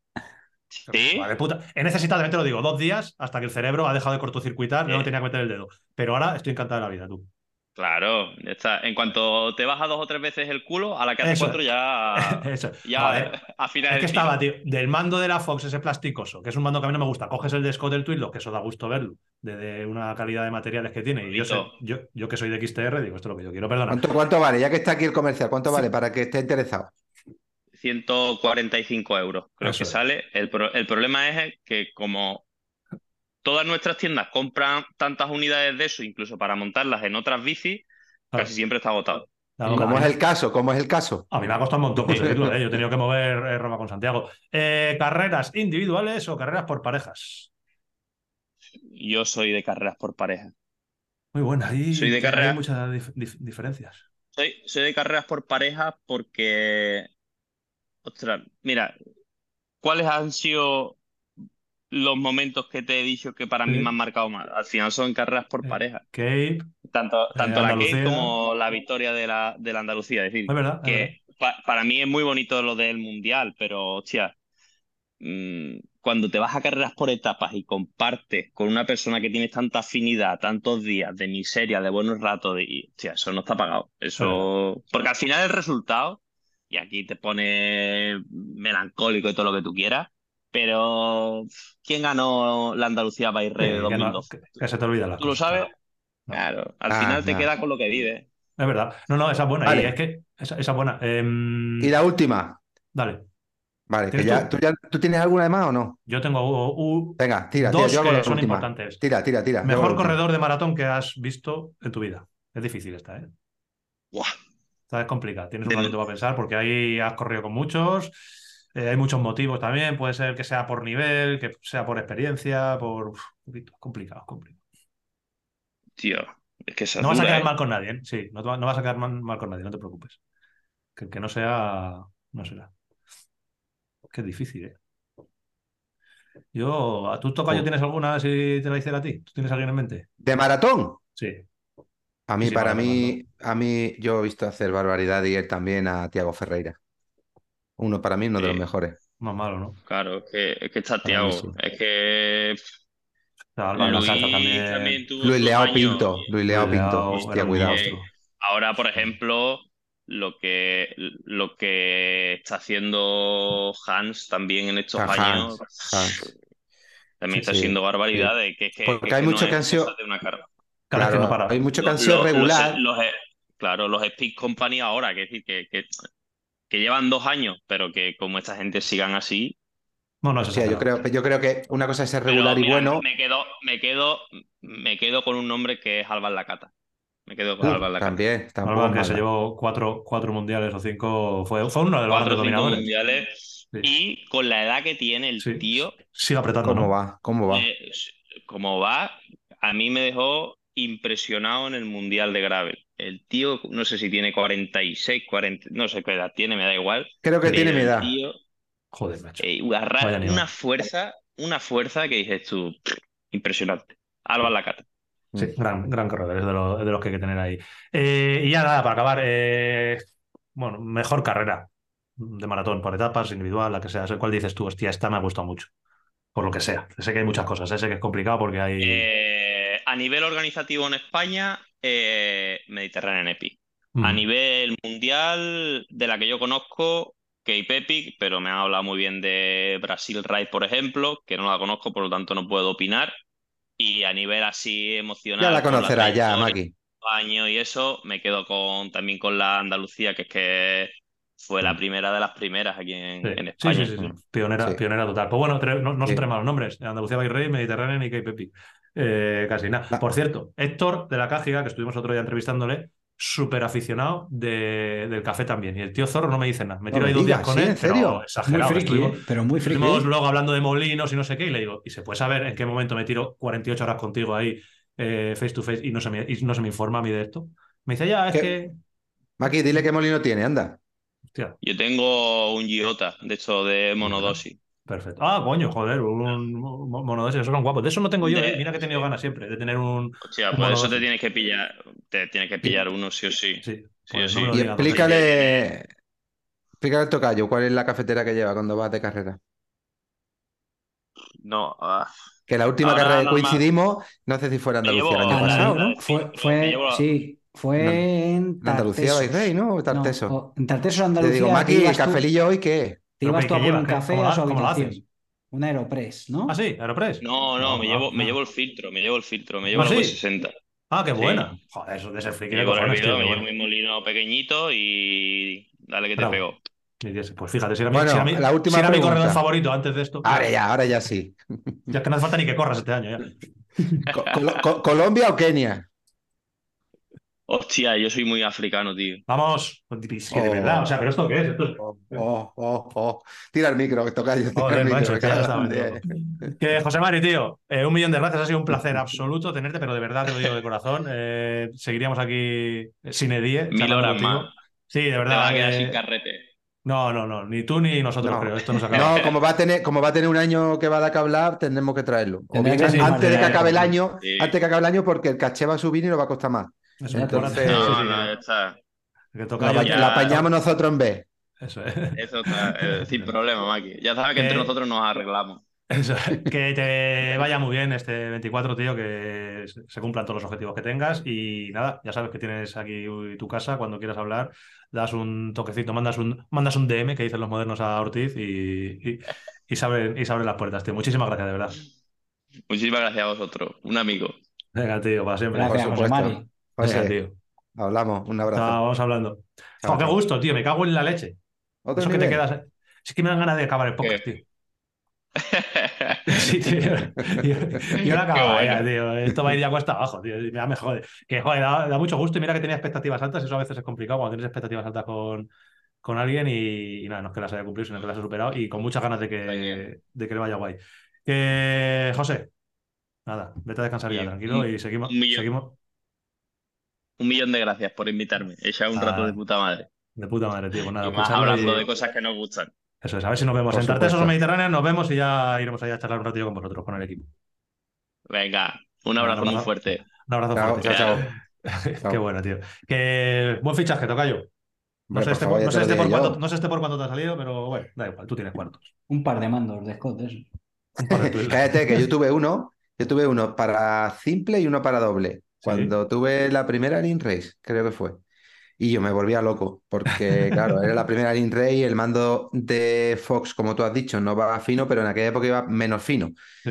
Y, y con él, tío, José Mari, macho, necesito un mando, espérate, a ver si lo consigo por aquí, por allá, pa, pim, pom, y me, y me ayudó, me ayudó, y me consiguió uno para rígida y uno para doble de aquella. Ya ha mejorado todavía, ahora tiene ya tijas telescópicas, pero sí, sí, lo he tenido también. Bueno. Y un figura, un figura. Es un figura, de verdad. Además, me ha gustado, de verdad que es que me ha gustado muchísimo. Eh, Yotis, eh, ¿vamos tirando de secciones o qué? Que tenemos Sí, cositas que que, no- contar. Que si Venga, no terminamos. Tira de noticias. cositas. Y vamos para adelante. Las noticias.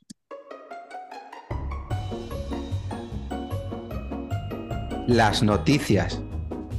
Otra vez, Tocayo, otra vez, entra otra vez, entra otra vez. Segunda voz. Las noticias. Perfecto. By Charlie.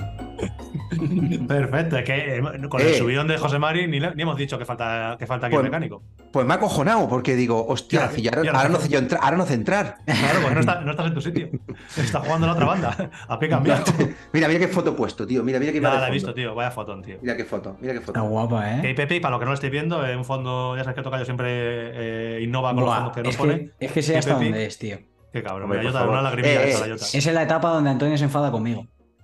No, no, esta es la etapa que pasamos a José Mari parado esperando a Mantecón. Ah, etapa Y- 2. y- y que estaba hablando antes, que le digo, pero dice, ¿es esa? viene ahí, y digo, sí, viene ahí, pero viene a tomar por culo. Pues esta es. ¿Te acuerdas cuando coronamos después de la subida? Que había un valle precioso Que con un sendero media ladera. Sí. Ahí, ahí en la, en la foto. Y como Mm. siempre, salvaguardando, ¿eh? Siempre, siempre de guardaespaldas. Eh. Winnie, Winnie Houston.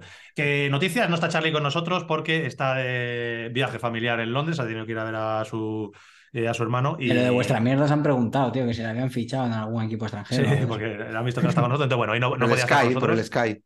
Nos estará escuchando y El Charlie deja un, co- deja un comentario eh, en Evox diciendo que te ha parecido la entrevista. Está envidia no estar, ¿eh? Pues hala, menos viajecitos y, y ya sabes lo que, lo que que- toca. Que, claro, claro. queremos en todas. Que a ver, tenemos noticias. eh, pensaba de primeras cuando he empezado con la sección esta mañana a prepararla, digo, si es que no hay nada, pasamos de las noticias y luego digo, sí, sí, que hay muchísimas cosas.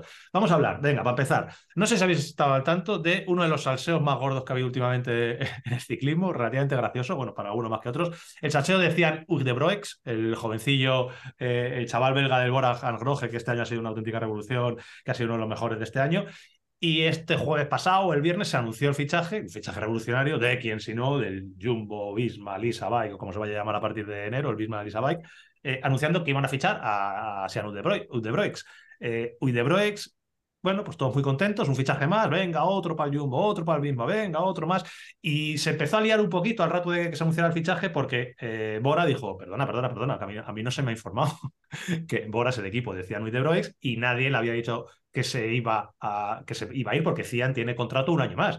Eh, Cian eh, tiene contrato hasta eh, diciembre del 24, con lo cual él de manera unilateral pues debió de decir, dice, bueno, pues, pues yo me voy al, al este. Entonces se ha liado bastante parda porque según la UCI pues hay varios trámites que hay que hacer antes de anunciar un fichaje. Uno, el equipo que ficha, en este caso el Bisma, tiene que avisar a la UCI de que va a fichar. Dos, el equipo que ficha, en este caso el Bisma, tiene que avisar al equipo del, del, corredor para decirle, oye, que es que estamos en relaciones con tu corredor. Y eh, en tercer lugar, el, el, corredor tiene que, evidentemente, llegar a un acuerdo con el, con el equipo. Total, que la liada de la bola de nieve se, se ha ido haciendo cada vez más grande. Eh, al día siguiente de la pelea entre Bisma y Bora se ve a Ciano y De Brois entrenando por ahí ya con la equipación del Bisma, con, su, con, do, con sus dos huevos. Eh, y entonces ahora la, la, situación a día de hoy, a, nosotros estamos grabando lunes, a lunes, es que eh, el Bora ha dicho, bueno, pues vale, pues si te vas, te vas a ir, pero queremos una indemnización de un millón de euros. Entonces le puede salir caro el fichaje y hay un lío pero, ahora mismo gordo. Pero no, no, hay problema. Por parte de las dos hay dinero para pagar el millón de euros. Co como estos, ¿no?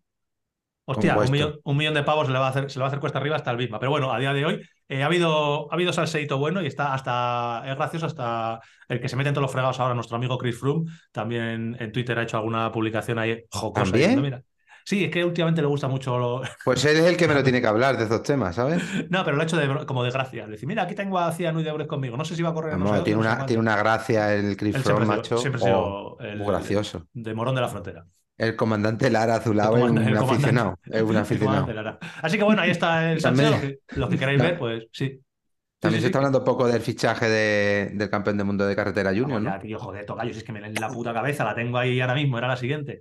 Venga, eh, fichajazo de una de las figuras de este año. Yo recuerdo en el Supermundial este de, de, de este año que hubo una figura que llamó mucho la atención, el joven danés, eh, Albert Philipsen, creo que es, Albert Witness Philip, sí. Philipsen, que se llevó de una manera bastante, bastante, con bastante autoridad el Mundial de Carretera eh, Junior. Tiene 17 años la criatura. Eh, y se llevó también el Mundial, en lo mismo, pues dos días después o dos días antes, no recuerdo cronológicamente cómo fueron los hechos, se llevó el Mundial de Mountain Bike. O sea que eh, el mismo chiquillo ganó, es campeón mundial junior de Mountain Bike, campeón mundial junior de carretera. Con lo cual, claro, pues imagínate, este año debe haber 300 agentes nada más que mandando DMs. Albert, qué bueno hay que hacer para hacer eso, ¿eh? Qué bueno hay que ser, tío. Y cómo ganó, ¿eh? El de, el de Mountain Bike yo no vi cómo lo ganó, pero el de carretera tuvo mucha, o sea, decir, hostia, soy mucho mejor que los demás. Entonces, oh. bueno, eh, ya sabemos que los juniors son unas situaciones particulares porque al final el físico puede marcar muchas diferencias en chavales de 17 años, pero no tiene mala pinta y le han debido de llover las ofertas por todos los sitios. Él eh, ha dicho que quería correr en un equipo que tuviera una estructura para correr en los dos lados, en carretera y en mountain bike, y uno de los equipos que tiene estructura pues es el, Trek, el Trek Lidl, que tiene equipo en carretera de los mejores, un saludo Juanpe, y, tiene equipo también en, en, mountain bike, un saludo Vlad, que también tenemos que darle un toque también, por cierto. Así que bueno, eh, fichaje, eh, el año que viene no, no corre todavía Albert en profesionales, va a seguir en junior, va a seguir corriendo con su equipo, pero en el 25 ya eh, va a seguir corriendo, va a empezar a correr ya con, con los, los 17 años, me cago en la leche. Que los pillara, ¿eh, Tocayo? ¿Pero dónde estabas tú? Bueno, tú todavía estabas. Este le está, quitando, este le está quitando todavía el, el tocinillo a Amón. Fíjate tú. Ese, pues está con el, la primera capa, esa que el, el amargo que dices. Está, no, está no, llega, no, llega, nada, pues menudo bicho. Eh. Va a ser, tiene pinta de, si no se tuercen las cosas, de ser otro, otro de esos monstruos que están ahora que, que con 19 años pues esté metido en todos los, en todos los berenjenales. Eh, y luego ya nos tenemos que pasar al ciclocross. Mm, Yo no he visto nada. O sea, tengo las noticias aquí, pero no he visto nada este fin de semana. Eh, Yo- Sé que, sé, sé que eh, ha debutado Wout van este año, el sábado creo, el día 9 debutó en Essen y sé que ganó y sé que todo el mundo esperara, esperaba que ganara porque no, no, debía, no estaban el resto de los, de los famosos, los Sveck, los Ives Servit, evidentemente no estaban Pitcock ni, ni Van Der Poel, pero bueno, ganó relativamente fácil. No he visto nada más, no sé quién fue segundo, ni tercero, ni desgraciadamente no sé cómo quedaron las chicas en, en Essen. Sí que la gorda era eh, ayer domingo en Valdisole, donde Bicilab dejó una huella imborrable. Eso. ¿eh? Y Valdisole, que es un circuito A ver, especial de explica eso, explica eso que no nos hemos enterado. Yo me Hombre, en Valdisole nosotros estuvimos de. Ah, claro, de este claro. verano y ahí dejamos Sí, los sí, senderos sí, limpios, sí. tú. Sí, sí, Dejamos sí, el verdad. circuito de XCO que daba gusto verlo. Y, y ahí, en, ese, en esa estación, de que al final Valdisol es una estación de esquí imponente, pues se celebra una prueba particular que no sé si me gusta o me deja de gustar. A nivel fotográfico me gusta mucho porque está siempre nevado. O sea, en esta época está nevado, totalmente cubierto de nieve. Merece la pena que echéis un ojo al vídeo de, de Pug Peters eh, eh, dando una vuelta por el circuito. Y a nivel de carrera, el año pasado lo vi y no me gustó, y este año he visto el resumen y tampoco tiene muy buenísima pinta. O sea, al final van andando mucho rato, van, es como un ciclocross raro. Ciclocross eh, Tanta diferente, nieve al final. porque está todo nevado, que es otro de los motivos. Yo creo que esto lo hacen también, se decía que hacían esta carrera como para poder llegar a vender el ciclocross y hacerlo olímpico, porque sabéis que hay mucha historia con por qué el ciclocross no es olímpico. Y uno de los motivos de que el ciclocross no es olímpico es que no se puede correr. Ay, no se puede. Es raro correr un ciclocross en julio. Lo habitual es correr el ciclocross en, en noviembre. Y claro, entonces dice, pues que lo hagan en, en los Juegos Olímpicos de invierno y con nieve. Entonces, bueno, están ahí probando ahí sus cosillas.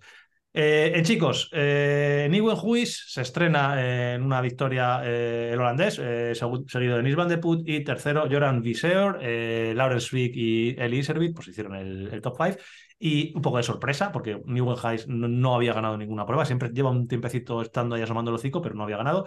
Y también se estrena Manon Baker o Baker, también holandesa, eh, por delante de las dos favoritas que han ganado este año casi todo, eh, Selin del Carmen Alvarado y Puck Peterse, que hizo un vídeo muy bueno y hizo podium. Así que bueno, ese es el podium de, de ciclocross. Y si no tenéis más cosas que añadir de ciclocross, podemos pasar al mountain bike, al maratón. El que nos gusta. ¿Y qué tenemos ahí? Pues a ver, ahora, lo- ahora no hay carreras, pero ahora hay, lo decía antes con, con José Mari y lo estuve hablando el otro día con Mantecón, ahora empieza el picorcito de, Salseo, ese salseíto, ¿eh? de dónde voy yo, de dónde viene uno, de dónde va el otro. Eh, Se ha cerrado la temporada en Costa Rica, ¿eh? La de maratón, que ese temilla no lo habéis tocado, habéis pasado de largo. es lo- Ahí ha lo- estado Lucas Baum y, y mm, El otro, el compañero suyo, no. no, se me ha ido la olla, el de Buff. eh, Hans Becking, José Díaz. Hans Becking, Hans Becking, me he quedado en blanco, perdón, perdón, Hans, perdón, que además es colega. Sí. Hans Becking y, y Lucas Baum han estado allí en la última prueba del año de, de maratón en, en Costa Rica, una carrera ya muy mítica que tiene muchísimos años de, de historia y ha ganado Hans. que Además hay un premio en metálico bastante importante, no me acuerdo muy bien. Ha trincado buen capazo ahí, Hans. Pues yo no sé si eran 10.000 euros para el primero, ¿eh? Algo así, oye, te Ese- me parece. ¿Ese hombre descansa alguna vez? Yo te iba a decir, A- digo, ¿qué- ahora, ahora va a descansar un ¿qué, puede poquito. haber, qué puede haber hecho? ¿367 días de competición sea, este año? O sea, No sé, tío. Es increíble. No para, macho. y, y- y sin bajarse del quinto, ¿eh? Es una máquina.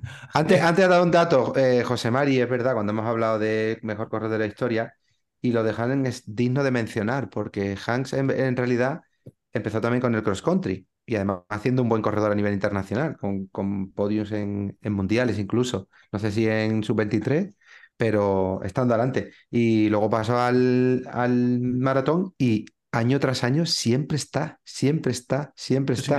O sea, es de eso que tú miras para atrás y dices, hostia, está, está aquí, ojo, ¿eh?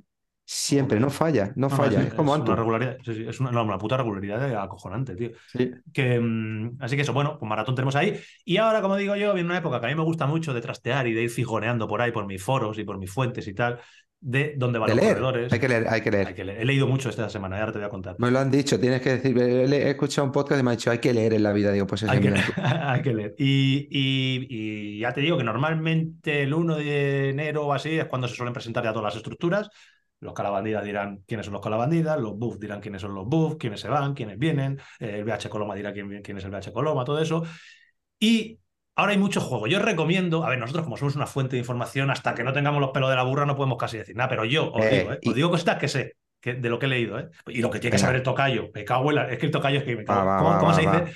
Yo sé dónde va a correr eh, Pablo, que estuvo aquí el otro día, y yo ya he leído dónde va a correr. No está confirmado, así que no se puede decir nada. Eh, y he leído alguna cosilla nueva, y es lo único que sé. Pero claro, el tocayo, Hay un equipo, hay un con los equipo amigos que... que- tiene, que si este, que si el otro. No Hay un equipo, no- estamos no hablando de nada. equipo.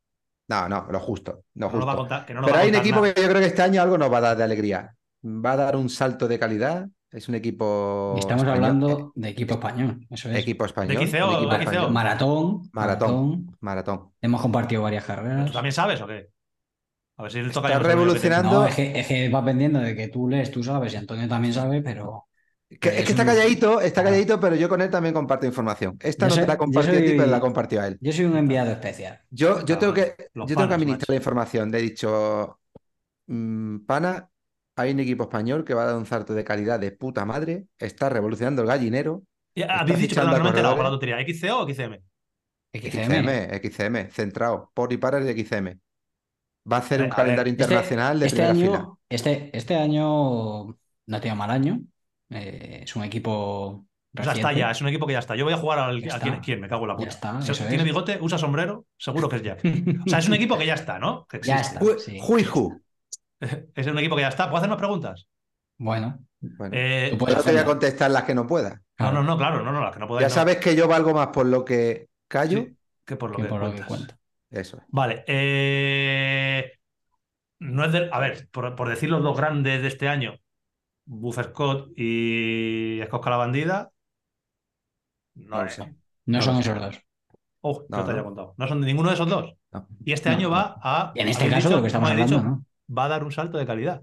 Sí. O sea, es un tercer equipo, una tercera estructura de maratón que va a. Esto seguro que hay peña. O sea, vosotros todos lo sabéis que es. Yo no sé Con qué- corredores, con corredores, ojo, corredores importantes, corredores internacionales Ah, hostia, se me olvidaba. y otro. con un, y con un buen, y con un buen presupuesto. Ahí, Sí. ahí- hasta ahí puedo leer, como decía Mayra Gómez que ya no leo más. Y con ese presupuesto, buen calendario. Seguro que hay Yo creo. eh, alguno de los que nos estáis escuchando que sabéis de qué equipo está hablando. Han oído tiros, seguro.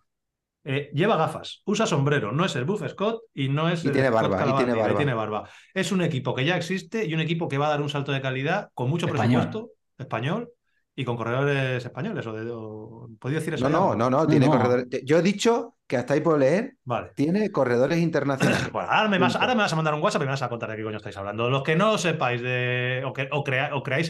podéis comentarlo en los Mira, comentarios. mira, así me entero. eh, eh, a ver, el, el WhatsApp a lo mejor no lo pensamos, pero sí. No, el sí, WhatsApp no, porque luego le haces pantallazo y lo reenvía, no, eh, negativo. Eso es verdad. No, Sí, no, no, no, pero se puede enviar de eso de una vez, que no te deja, no te deja Ah, hacer eso sí. claro. Que Cómo vamos a de Mandar intentar. fotopollas o cosas de esas. Porque a mí, eh, ¿cómo, cómo se dice eso de que con el dinero de otros se negocia bien? Sí, Vamos a intentar. Hombre, a ver, eh, vulgarmente, como se dice, tocayo. con buena picha es eso, ¿no? ¿no? Con la picha de bien se jode, ¿no? ¿Cómo es? Entonces yo con la picha de Antonio, Antonio Ortiz, Ah, digo, vamos a mí- a a, mí no me- vamos a intentar gestionar una entrevistilla. A ¿O ese qué? equipo. Pues ya me estáis sacando a mí, ya me estáis apretando. No, ahí ya te toca a ti sacarte de la- del bolsillo lo que tienes. A. Bueno, dejad los que creáis Solo que me, sabéis tenéis, solo me aquí para las entrevistas, si no yo me hubiese No, mandado hombre, tomar no. por culo. Sin un No, finiquito no. como la copa un pino. No, eh, si pensáis que sabéis de lo que está hablando, del equipo que está hablando, dejadlo en los comentarios, así ya por lo menos también me entero yo, porque creo que no me van a mandar ni la, ni la foto esa de, de uso lo uso. Mira, a mira, mira, tocayo, sé la, bici que llevan, eh, llevan. Ah, eh, ya se me ha la- olvidado otra estructura gorda. Sé, sé Ah, la no, ropa que- que llevan. Eh, ya está, nada, digo nada, ya está, se acabó. ¿Qué, ¿Cuál es tu estudia gorda? Claro, no, que se, me ha, que se me ha olvidado otro tercer equipo. He dicho el Buff Scott, he dicho el. Oye, el Buff Scott, perdón, el Buff Megamo. He dicho el. cagada, qué cagada. No, eh. porque estamos mezclando el Busca la bandida, el Scott. El busca la bandida de que sí, ahí. El Buff Megamo, Pues el Scott la el, bandida. el Busca la bandida y el Scott Megamo, ¿no? Hostia, tío, eso, eso sí que sería un crossover guapísimo. Vale, no ninguno de esos cuatro equipos, ni, ni el, Bu- ni el Boom Megamo ni el Calabandía, pero claro, se me ha olvidado otra tercera gran estructura que este año ha sido una- un pedazo de año que no podemos menospreciarlo para nada, que ha sido el Cannondale. El Cannondale este año ha hecho un temporadón, así que también eh, entiendo que, Sí. que, que voy por ahí, ¿no? No sé nada. Bueno, eh, dejad en los comentarios, dejad en los comentarios de lo, lo que pensáis que es. Yo de verdad que no lo sé, así que ahora nos comentaréis. Em, se ha pasado, ha pasado por, muy por alto que he comentado que yo, y eso, vosotros os decir los chulitos, pero yo sé dónde va a correr Pablo el año que viene. Vosotros no tenéis ni puta Ah, idea. que en Setemilla también te habla poco, que Pablo, gracias a Dios, no podemos decir nada, que lo diga él o quien le corresponda en el momento que corresponda, pero yo me voy a dar el gustazo de decir públicamente, Pablo tiene equipo. Vamos, pues me hace. me Pon musiquilla, pon musiquilla, tocayo. Yo hago un aplauso porque Eh, también la entrevista del otro día, tío. Joder, sí. Eso, El otro, día, ahí me, y pregun- tal, el y- otro día y- me preguntó hasta mi madre, tío, que si sabía ya si tenía. Y ya digo, quería patrocinar tu madre, o sea, ¿no? Yo, eh, de verdad. Estaba total, jodida, pero. eh, la información yo la he sacado de internet, o sea, que la he buscado, buqueteado por ahí, tal, tal. O sea, que a mí el tocayo no me ha dicho nada de lo que sepa, ni sabía si lo sabía o no lo sabía. Así que bueno, eh, me alegro mucho, porque además, eh, si se cumple, que a lo mejor esto es mentira lo que yo he leído, si se cumple lo que yo he leído, creo que es, muy bueno para, para, to- para todo el mundo. No digo más, que no quiero hasta que esté todo vamos a hacer una cosa, vamos a traer a alguien que nos pueda contar más detalles de ese proyecto que se está fraguando y que está creciendo y que va a dar que hablar y que Ya, nos pero- diga Pero que venga antes del entresijos. 1 de enero, porque si me la vas a traer el 1 de enero ya lo leo yo en SNTV. No, no, habrá que traerlo, si no, no es noticia. Claro, eso es, que, que venga antes, nos diga, oye, Sí. aquí, aquí está, aquí me, está estás mi- compli- me lo estás complicando. claro, me lo estás complicando. Que venga que- cuando pueda hablar, tú que, también. queda- que quedan dos semanas nada más. Me lo estás complicando tú. Que nada, le toca yo, le toca yo, puede. Si le, di- le mandé el otro día un recado, le mandé un WhatsApp para una historia mía, le digo, tío, tienes que hablar con no sé quién porque quiero hacer no sé cuántos. Yo hablo en clave, ¿eh? Tienes que hablar Sí. con no sé quién porque quiero hacer no sé cuántos. Siete minutos después, no sé cuántos está hablando conmigo. Digo, madre mía, si es que, si es, que esto, es que esto es maravilloso. ¿Y qué te Así que dije? Para adelante, ni para atrás Vale, ni para coger carrera. A mí ya me, ya me, ya me, eh, cuando me rompí el hombro, ya me metiste con Sandra Pastor y eh, Fisio y ahora para otra cosita que yo tengo que gestionar, pues me ha metido con otro y yo tiene, no tiene más Los saltos de calidad en esta vida los das con tu mujer y conmigo. Sí, sí, sí, sí, sí. Y Y, con ¿Verdad, no? y no sé con quién doy más Con la bici. pero bueno, los, Sí. los de calidad los, doy, los damos juntos. ¿Cómo me Em, acordaba de ti? Luego hablaremos de nuestra mierda. ¿Cómo me acordaba de ti la semana Nuestra pasada, mierda, tío? pues Yotis, yo no tengo más noticias. Joder, que habéis soltado ahí, habéis soltado una de, una de, una de humo, tío, que yo no sé ya ni por dónde entrar. Ahora, quiero, ahora hablaremos en privado. Ya llegaron Eh, los bomberos, ya. Ya llegarán los bomberos. Los bomberos No, siempre no, llegan. sí, Cuando sí. quieras, Yotis, eh, nos cuentas qué sección nos tienes preparado y habla de lo que quieras. Pero espera, ¿y ahora qué digo yo? ¿También entro como Charlie? Claro, tú ahora eres Justo, doble, mucha do- presión. doble- doble personalidad. Tienes que entrar por las dos bandas. Vuestras mierdas.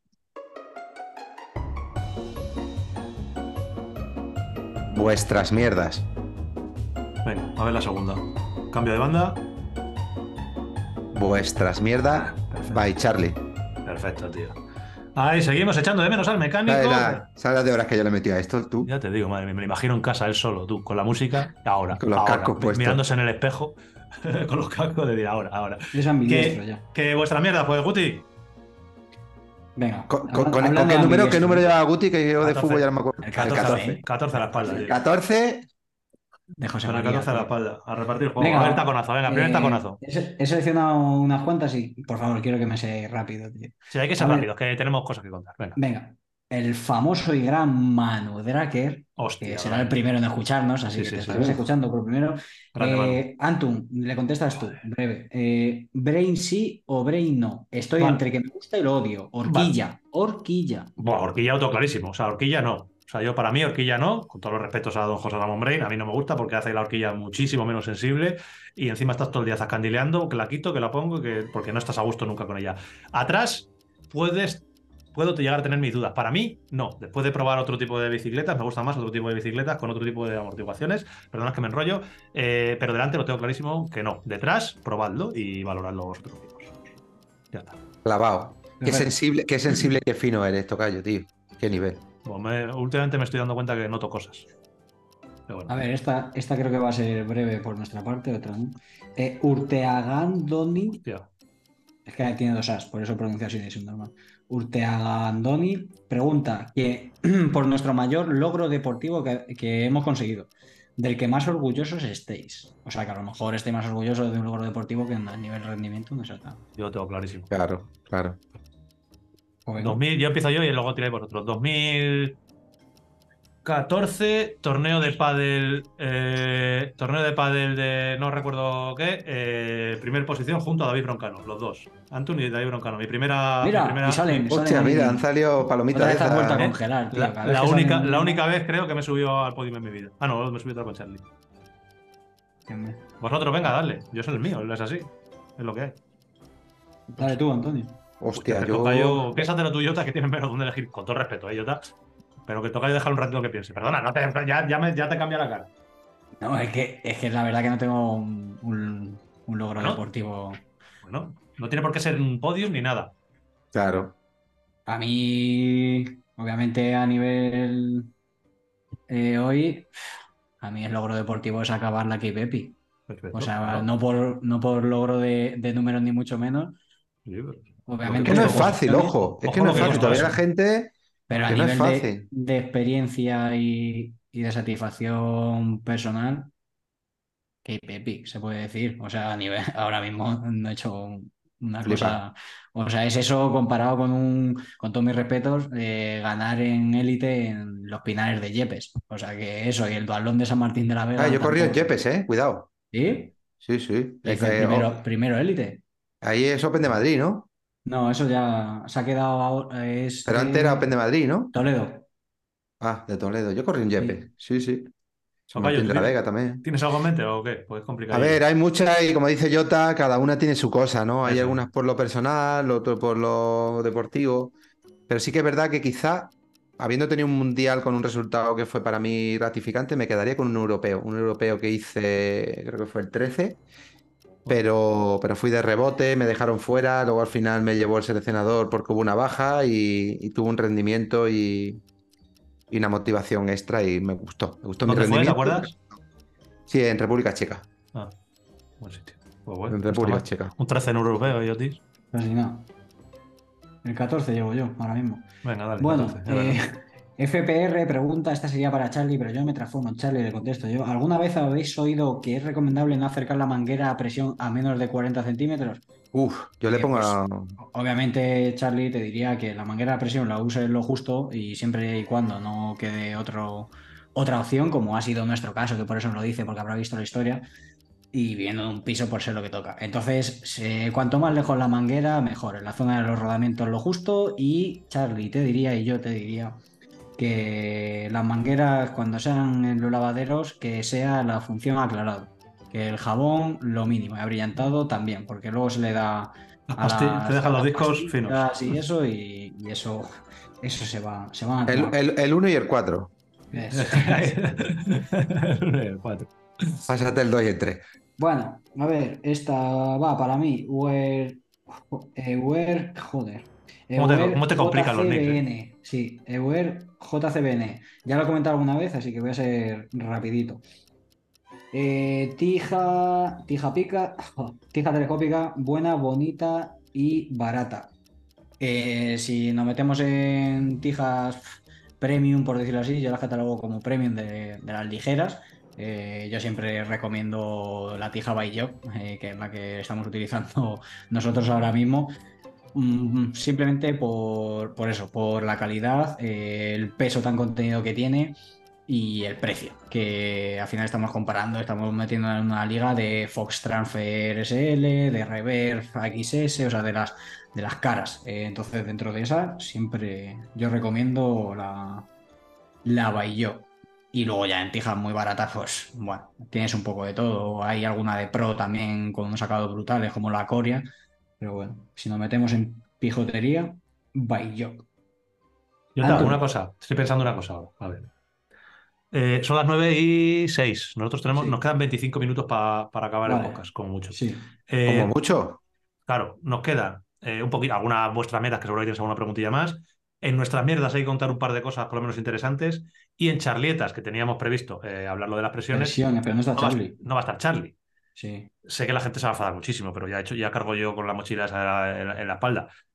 Esperamos hablar de las presiones a que esté Charlie, que nos tiene cosas que contar interesantes y que sabe hablar muy bien él. Y, abri- y abrimos el próximo podcast con. Y abrimos, y el- y el- y- y- y abrimos el eh, Season 3, Episode 15, con Charlita Sí. directamente. Así, eso es. O- Así me da tiempo a meter un par de preguntillas, que eso también mola a la gente. Porque es que si no, lo dejo aquí porque tengo, tengo, la, tengo ojo, eh, que de verdad que lo tengo apuntado en la escaleta, lo de las presiones, con los enlaces a las Sí, sí. tablas de los resultados del vídeo que hicimos, pero me sabe mal que no esté Charlie y que tengamos que quitarnos de encima como el que se quita una espinilla, que es una cosa muy interesante y que tenemos todo mucho que contar y que se le puede dedicar fácil 40 o 45 minutos. Yo creo que mejor Mm. hacer las cosas bien, ¿no? Estamos Yo también opino. Sí, porque si no es un, va a ser un, un quiero y no puedo, así que nada. Eh, bien. Continuamos. S barra baja KG.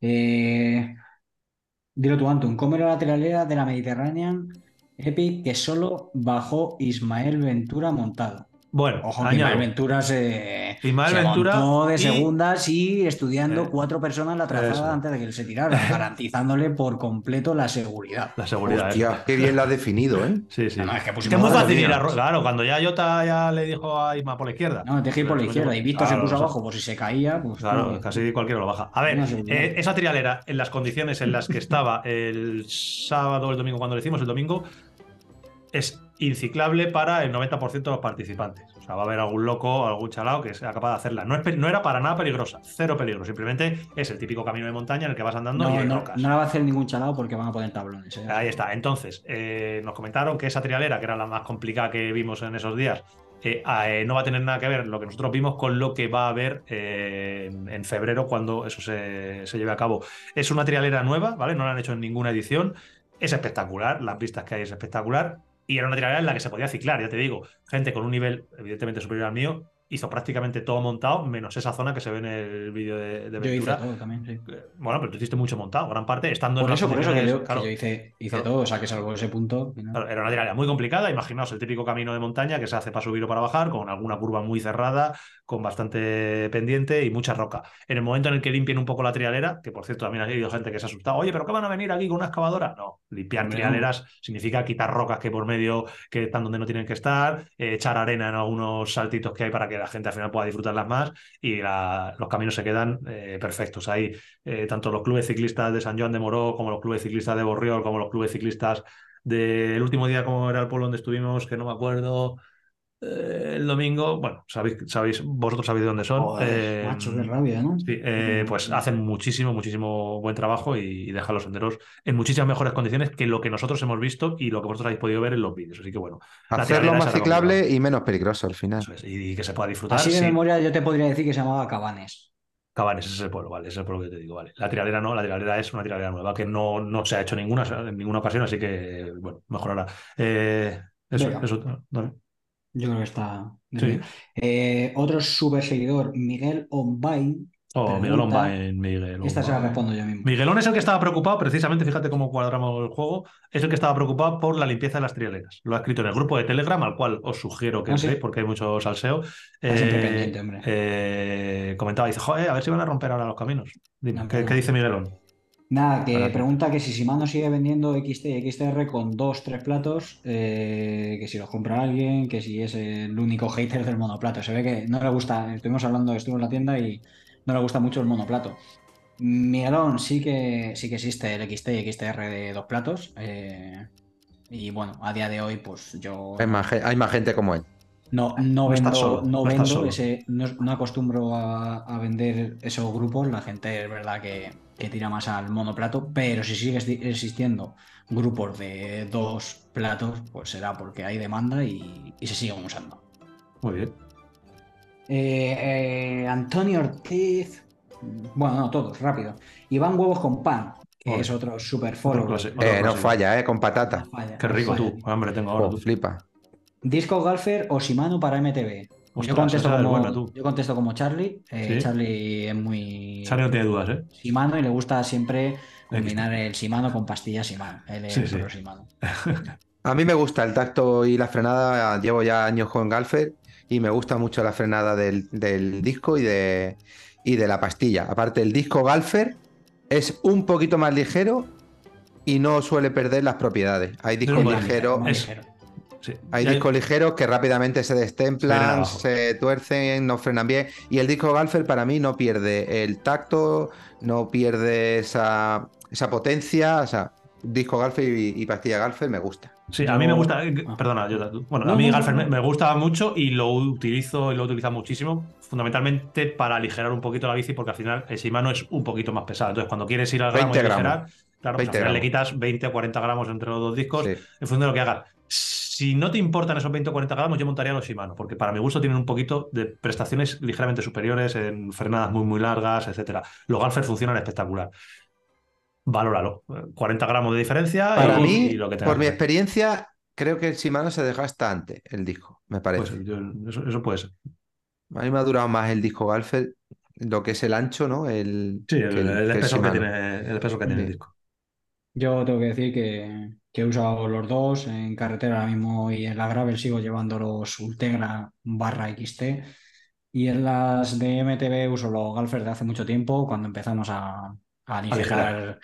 peso, porque al final, como dice Antonio, hay muchos discos y puedo decirlo, a mí no, no me corta la- nadie, y como pueden ser los Asima, que yo no montaría en, en mi bici, porque te quedas, sin, te quedas sin freno, pesa súper poco, son también baratitos, hay mucha gente que los monta, yo respeto cada uno lo Yo los he montado, haga, los he pero- montado, eh, presente. pero yo, yo no lo montaba y en este caso es una forma barata de, de aligerar y manteniendo siempre esa calidad de, de De frenado que a mí me van perfectos. Los, los he usado tanto con pastilla Galfer como con Shimano, las llevo ahora mismo con Shimano, también con los Magura y, y ningún problema, ¿eh? O sea que, Muy bien, que bien, yo tiro a Galfer por, por el peso.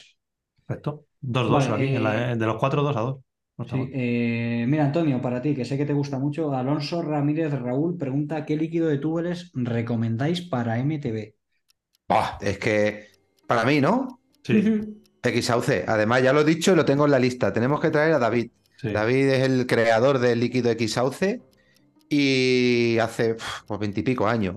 Que explique el por qué, cómo ha ido mejorando la. Sí, tiene una, una historia guapa ahí, ¿eh? Es una historia muy bonita, por eso me gustaría que la gente le pusiera cara, o por lo menos voz, eh, el que lo escuche, al creador de esa marca que hoy se ha hecho muy popular, pero que en su día era sin cámara y, y ha abierto mucho más el abanico de productos dentro de la Sí, gama. lubri- lubricantes, etcétera. Pero a mí personalmente he probado muchos, muchos, te puedo decir los que me han ido más bien, menos bien. Siempre, siempre digo lo mismo, y creo que lo he dicho ya aquí alguna vez. Al final el líquido tubules que mejor funciona es el que a ti te ha solucionado el problema. Puede ser el que sea. Hay veces que no te enteras que te ha solucionado el problema porque lo ha hecho y ya está, y tú ni te has enterado. Ese A es no bueno. que te hayas dado cuenta, te, hayas dado cuenta porque está un poco la bici manchada. Pero es cierto que yo he visto problemas que el X-Sauce lo ha solucionado y he ido a carreras y he empezado y he terminado sin tener ningún percance y me gusta, me gusta. Y y- o- ojito que dentro de esa historia guapa que tiene con, con X-Sauce, hostia, el orgullo que tiene que dar ser uno de los pioneros y uno de los casos más paradigmáticos dentro del mundo, del que posiblemente es junto al paso de 26 a 29 la mayor revolución que ha habido en el mountain bike en los últimos años, que es el tubeless. Si tú empiezas a preguntar a la gente eh, cuál ha sido el mejor avance en los últimos 10 años en el mountain bike, pues a lo mejor un 30% te dice el paso a 29, otro 30% te dice el uso de tubeless y el resto empiezan a, a zascandilear con cositas. Pero ostras, eh, paso a tubeless, he dicho poquita gente, sí, sí, que poquita gente hay que reniele del mountain bike, ¿eh? Yo lo he dicho muchas veces cuando me preguntan cuál ha sido el mayor avance, hay gente que se echa las manos a la cabeza, porque es verdad que a día de hoy el que no ha conocido la evolución del mountain bike, eh, vemos unas bicis de la hostia, suspensiones 120, geometría, freno, no sé qué. Antes hablábamos simplemente de algo tan sencillo como el bloqueador, tú que hablabas Sí, de, del este, del Scott. Pero para mí, que he vivido todo, digo que el antes y el después para mí fue con diferencia el, el tubeless. Es que es un Nosotros fuimos tester de tubeless porque los primeros que apostaron por el tubeless fue Hutchinson y Michelin. Nosotros en, en Corona BH éramos pilotos oficiales de Michelin y, y empezamos a probar. En este caso había como una espuma, luego ya llegó David con el líquido sin cámara, justo justo aparecer el tubeless al poco tiempo David con ese líquido. Pero hubo un europeo que marcó con diferencia los bueno, resultados de la general. es- esa historia hay que contarla bien, ¿eh? O sea, tenemos, hay que eh, es- esa entrevista con David y hablar de, de esto, hablar de qué supuso para los que os dedicáis profesionalmente al tema y Ah, mira, por ejemplo, tenemos que hablar, como habéis dicho antes, mm, de, de las presiones. Sí, claro, sí, sí, sí. Vale, pu- pues imagínate, Con cámaras. imagina, claro, imagínate esta charla si no existiera el tubule. Nada que ver, es otra, nada que ver. Es que, es que no habría conversación, porque Sí, sí, sería dejarte los dientes para no pinchar de un llantazo, Sí. eh, pinchar en una bajada donde hay un montón de cambia- es que- es que cambia Es mucho que la es el tío. antes y el después. Para Cambia mí, mucho, mucho, mucho, antes Ahí, después todo, todo. tengo, tengo ganas de, de esa, incluso, mira, si vamos a hablar de presiones, podemos hacer El esa otro, día, el, el otro día estuve probando precisamente unos Sí, verdad, te neumáticos vimos, nuevos. te vimos, te Sí, vimos en unos Instagram. Chaoyang Phantom. Ahora, ahora vamos a eso, ahora vamos a eso. Ah, vale. Es verdad. Que bueno, eh, ¿cómo sigo, sigo, que se ¿vale? mucho. Alejo barra baja González barra baja Alex. Pregunta para Charlie. Yo soy el nuevo Charlie, tío. Sí, ¿Cubiertas delantera y trasera 2.4 para XCM? Sí, no y por qué. Ya le ha contestado Charlie en más de una ocasión Sí, eh, y él te diría clarísimamente que sí. yes. Eh, mm, ¿por qué? Eh, pues al final porque esa banda de rodadura que dicen que al final con la de, eh, que lastra más el neumático, pues no, al final eh, Charlie, bueno, y, y etc. y etc. tiene su, la teoría de que no lastra como, como dicen, ese balón al final se adapta mejor al terreno, etcétera, etcétera. Y recordad que está hablando Charlie, que, que no es Jota, que pesa 81, 82 kilos. Claro. Y al final lo que te genera es esa cierta seguridad, ese mayor confort y el balón a su vez pues te protege de Claro. ese, ese balón extra te protege de llantazos, etcétera, etcétera, etcétera. Y encima puedes ir con presiones más bajitas también, que, que bueno, que Claro. Una, una cosa importante de esas presiones, o sea, perdona, de esos balones más anchos, que hay veces que se obvia mucho porque dices "Do- balón más ancho y piensas en la banda de rodadura que más ancha. Pero hay una cosa muy diferencial entre un neumático 2.4 y un neumático 2.25, de la misma marca, me refiero. Y es el alto de la, de la, El alto. la- de, de la- de la- la- el flanco. El flanco de El- una 2.4 tiene un poquito más de flanco, lo cual te permite, pues eso, también bajar un poquito la presión hasta que llega ese momento de pegar el, el pinchazo la o el- diferencia, el pellizco. la diferencia Entonces- eh, mayor, más notable de, en este caso, Vitoria Mezcal 225-235 es el alto de la Sí, cubierta. el ancho es casi clavado. Sí, sí, eso es casi clavado. Bueno, continúo. Eh, mira, Roca Imperiale dice, nunca os venís abajo, ¿tenéis pájaras? Que sí tenemos pájaras. Pues, buah, O sea, a mí me cambió mucho. abajo, sí que nos venimos abajo más de una vez. sí, pero pájaras no solemos tener, eso es verdad. O sea, puedes sí, cansarte sí. mucho y, y puedes Yo bajar mucho el nivel, pero pa- a mí- la- tú Ahora mismo recuerdas. reciente, Colina Sí. Triste, yo tengo para mí. Ahí tuviste ahí un puntito. Yo, yo desde que empecé a cuidar un poquito, un poquito, y no me refiero a esta última época, sino hace ya dos o tres años, de tener en cuenta la nutrición en carrera, hostia, me cambió mucho el de no llegar vacío a las carreras, te puede pasar alguna vez, pero cuando cuidas lo que comes antes y lo que comes durante, sobre todo, decir, hay que comer, hay que comer, hay que comer, y qué comer, Eso es. hostias, te cambia bastante la película. Yo recuerdo hace 7, 8, 10 años cuando salía con los amigos por salir y te echabas cuatro horas ahí y te habías tomado unos cacahuetes, que es lo que te decías, no, no, los frutos secos, lo mejor que hay. Y te echabas ahí unos picos y, y- y cuando llevabas dos horas te, te estabas tumbado en el suelo que no te podías ni levantar. Si cuidas un poquito y nada, un nivel muy, muy básico de nutrición en carrera, las pájaras, pues. Se, te se podría pasar. decir que, que al final la, la- la es nutrición y alimentación en pre, durante y post es muy importante ah, para, para el caso de las pájaras, ¿no? Sí. Sí, sí, vamos.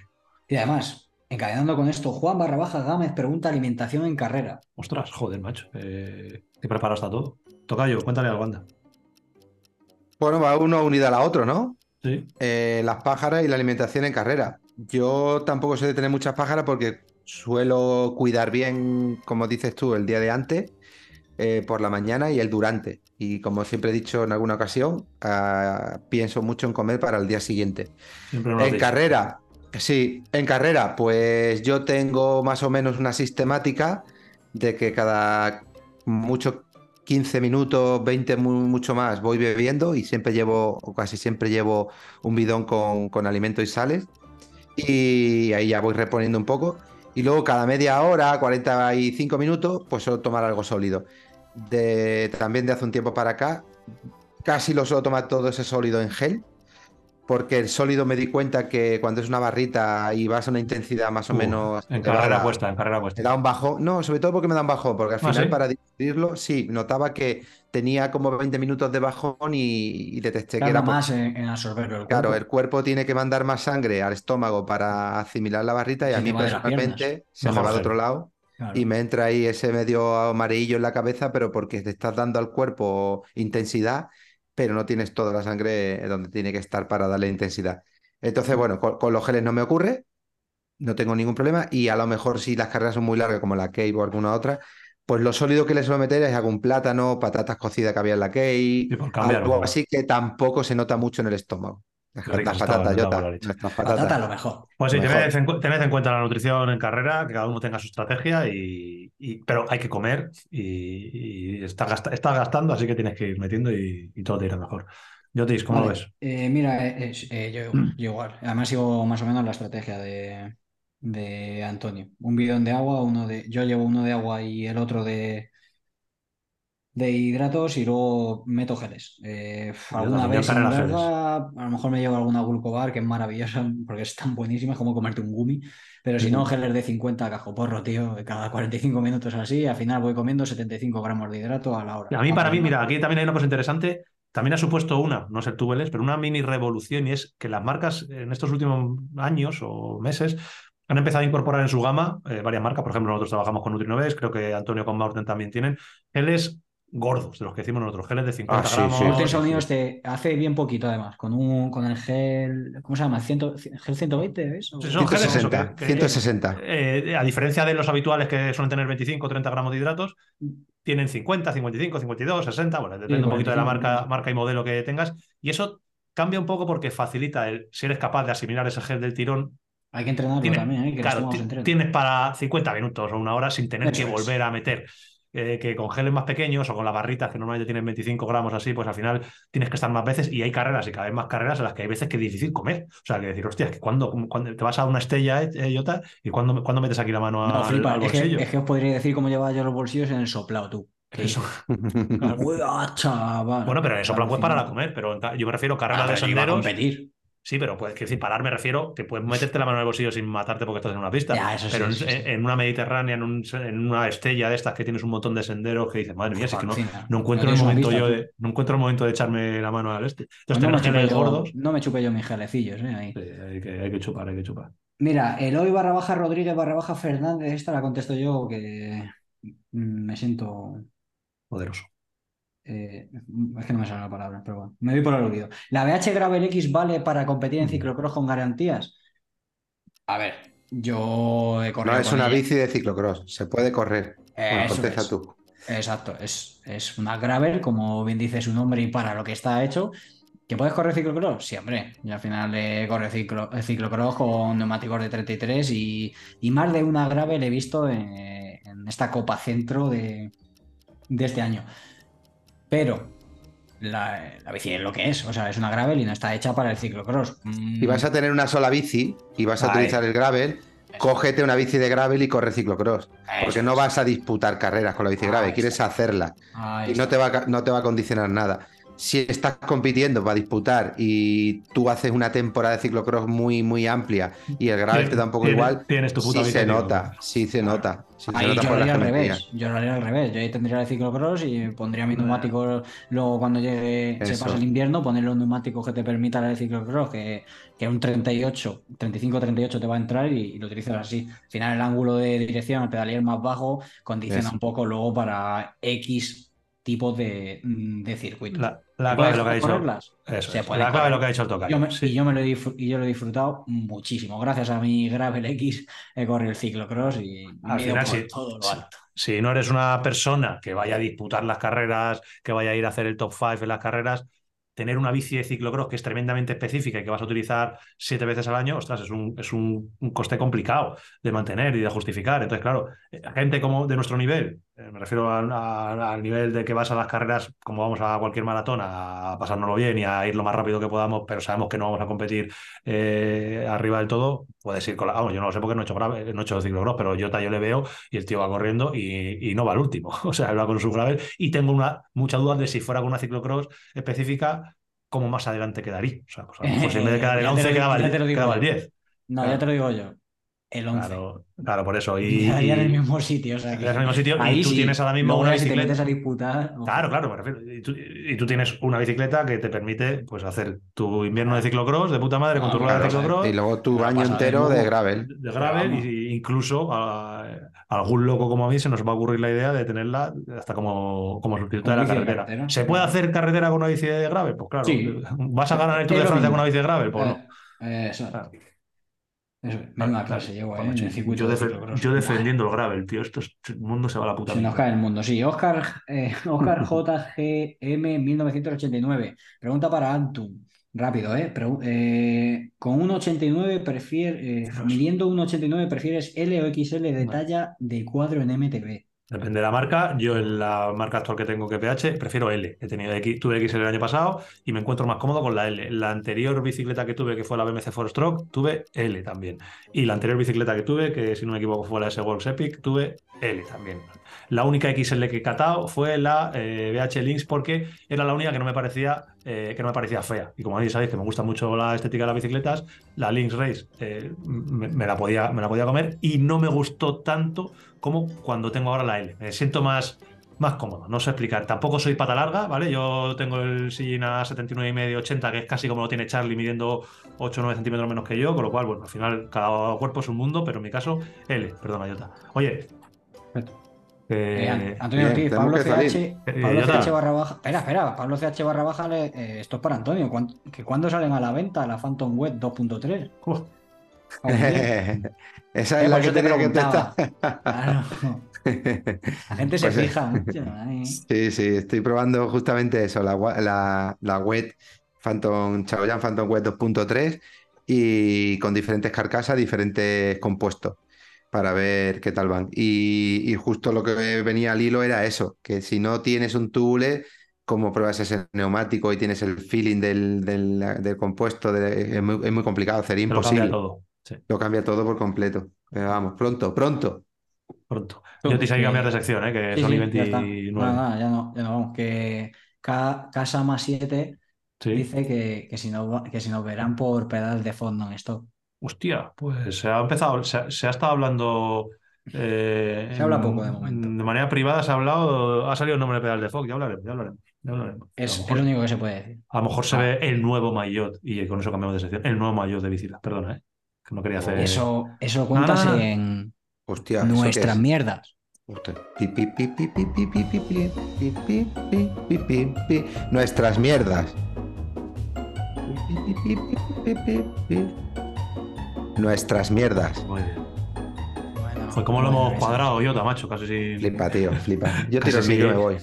Casi sin. Vale, chavales, nos vemos casi la semana. ¿Cómo hemos enganchado con nuestras mierdas? A ver, No, no, en casi nuestras sin mierdas. preparado, no, que no está preparado. Vale, tenemos 10 minutos. Oye, ¿en como nuestra muchísimo. mierda podemos hablar del próximo destino? ¿Punto suspensivo o qué pasa, tío? Estamos Sí. ahí, hashtag A ver, destino. podemos dar alguna pista, porque, a ver, hablamos hace dos capítulos, si no me re- recuerdo mal, o tres capítulos, de, estuvimos hablando de, mm, hostias, tenemos que hacer una cosa que no hemos hecho, lo tenemos que hacer la semana que viene, también el sorteo, si es que nos, nos hemos enrollado mucho. El- Tenemos que dar, y lo vamos a hacer la semana que viene, eh, los ganadores del sorteo Apuntado.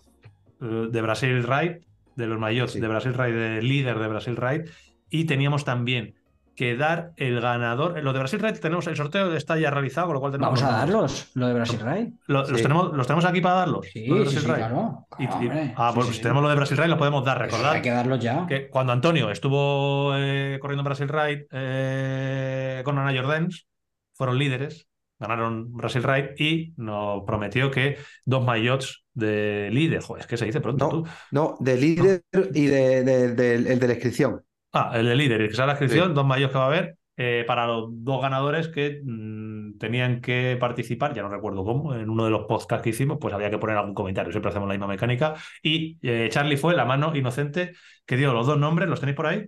Sí. Eh, yo tengo apuntado una talla S y una talla M. Me parece que son todos los dos ese. Bueno, pues el primero el de líder y el segundo el, el que no sea líder. Ya está. Di los dos nombres y ya está. Pero vamos, queda, queda, que, Da igual, eso es. queda, Queda- queda que- flexibilidad. Eso es. Los dos. A ver, el primer nombre. Apúntatelo Pablo tú, Tocayo, que los tienes tú. Pablo Pacheco. Ole. Pablo Pacheco eh, se lleva el primer maillot. Pablo Pacheco, Apunta, apúntate. apunta primero, lo de talla S, no sé. eh, talla S.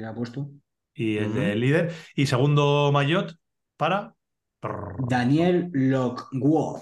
Daniel Lockwoff. Así que tanto Pablo como Daniel, eh, escribirnos porque nos tenéis que dar los, los datos. Así que dejad ahí, algún comentario en iVoox o en como sea. Escribirnos para que sepamos dónde tenemos que mandar eh, los regalos. Eh, otro regalo que tenemos que es relacionado con el tema del café es una suscripción, como comentamos, solamente a este se puede acceder siendo mecenas del podcast, con lo cual todos los mecenas del podcast que sabéis que los capítulos, los capítulos múltiplos de cuatro, tenéis un capítulo para vosotros, el 4, el 8, el 12, el 16, todavía quedan dos. Eh, y en el capítulo de Pablo Rodríguez podéis participar. Como en ese capítulo no lo hicimos, lo que hemos decidido es que volváis al capítulo, prestad atención, ¿eh? no muy complicado, pero prestad atención.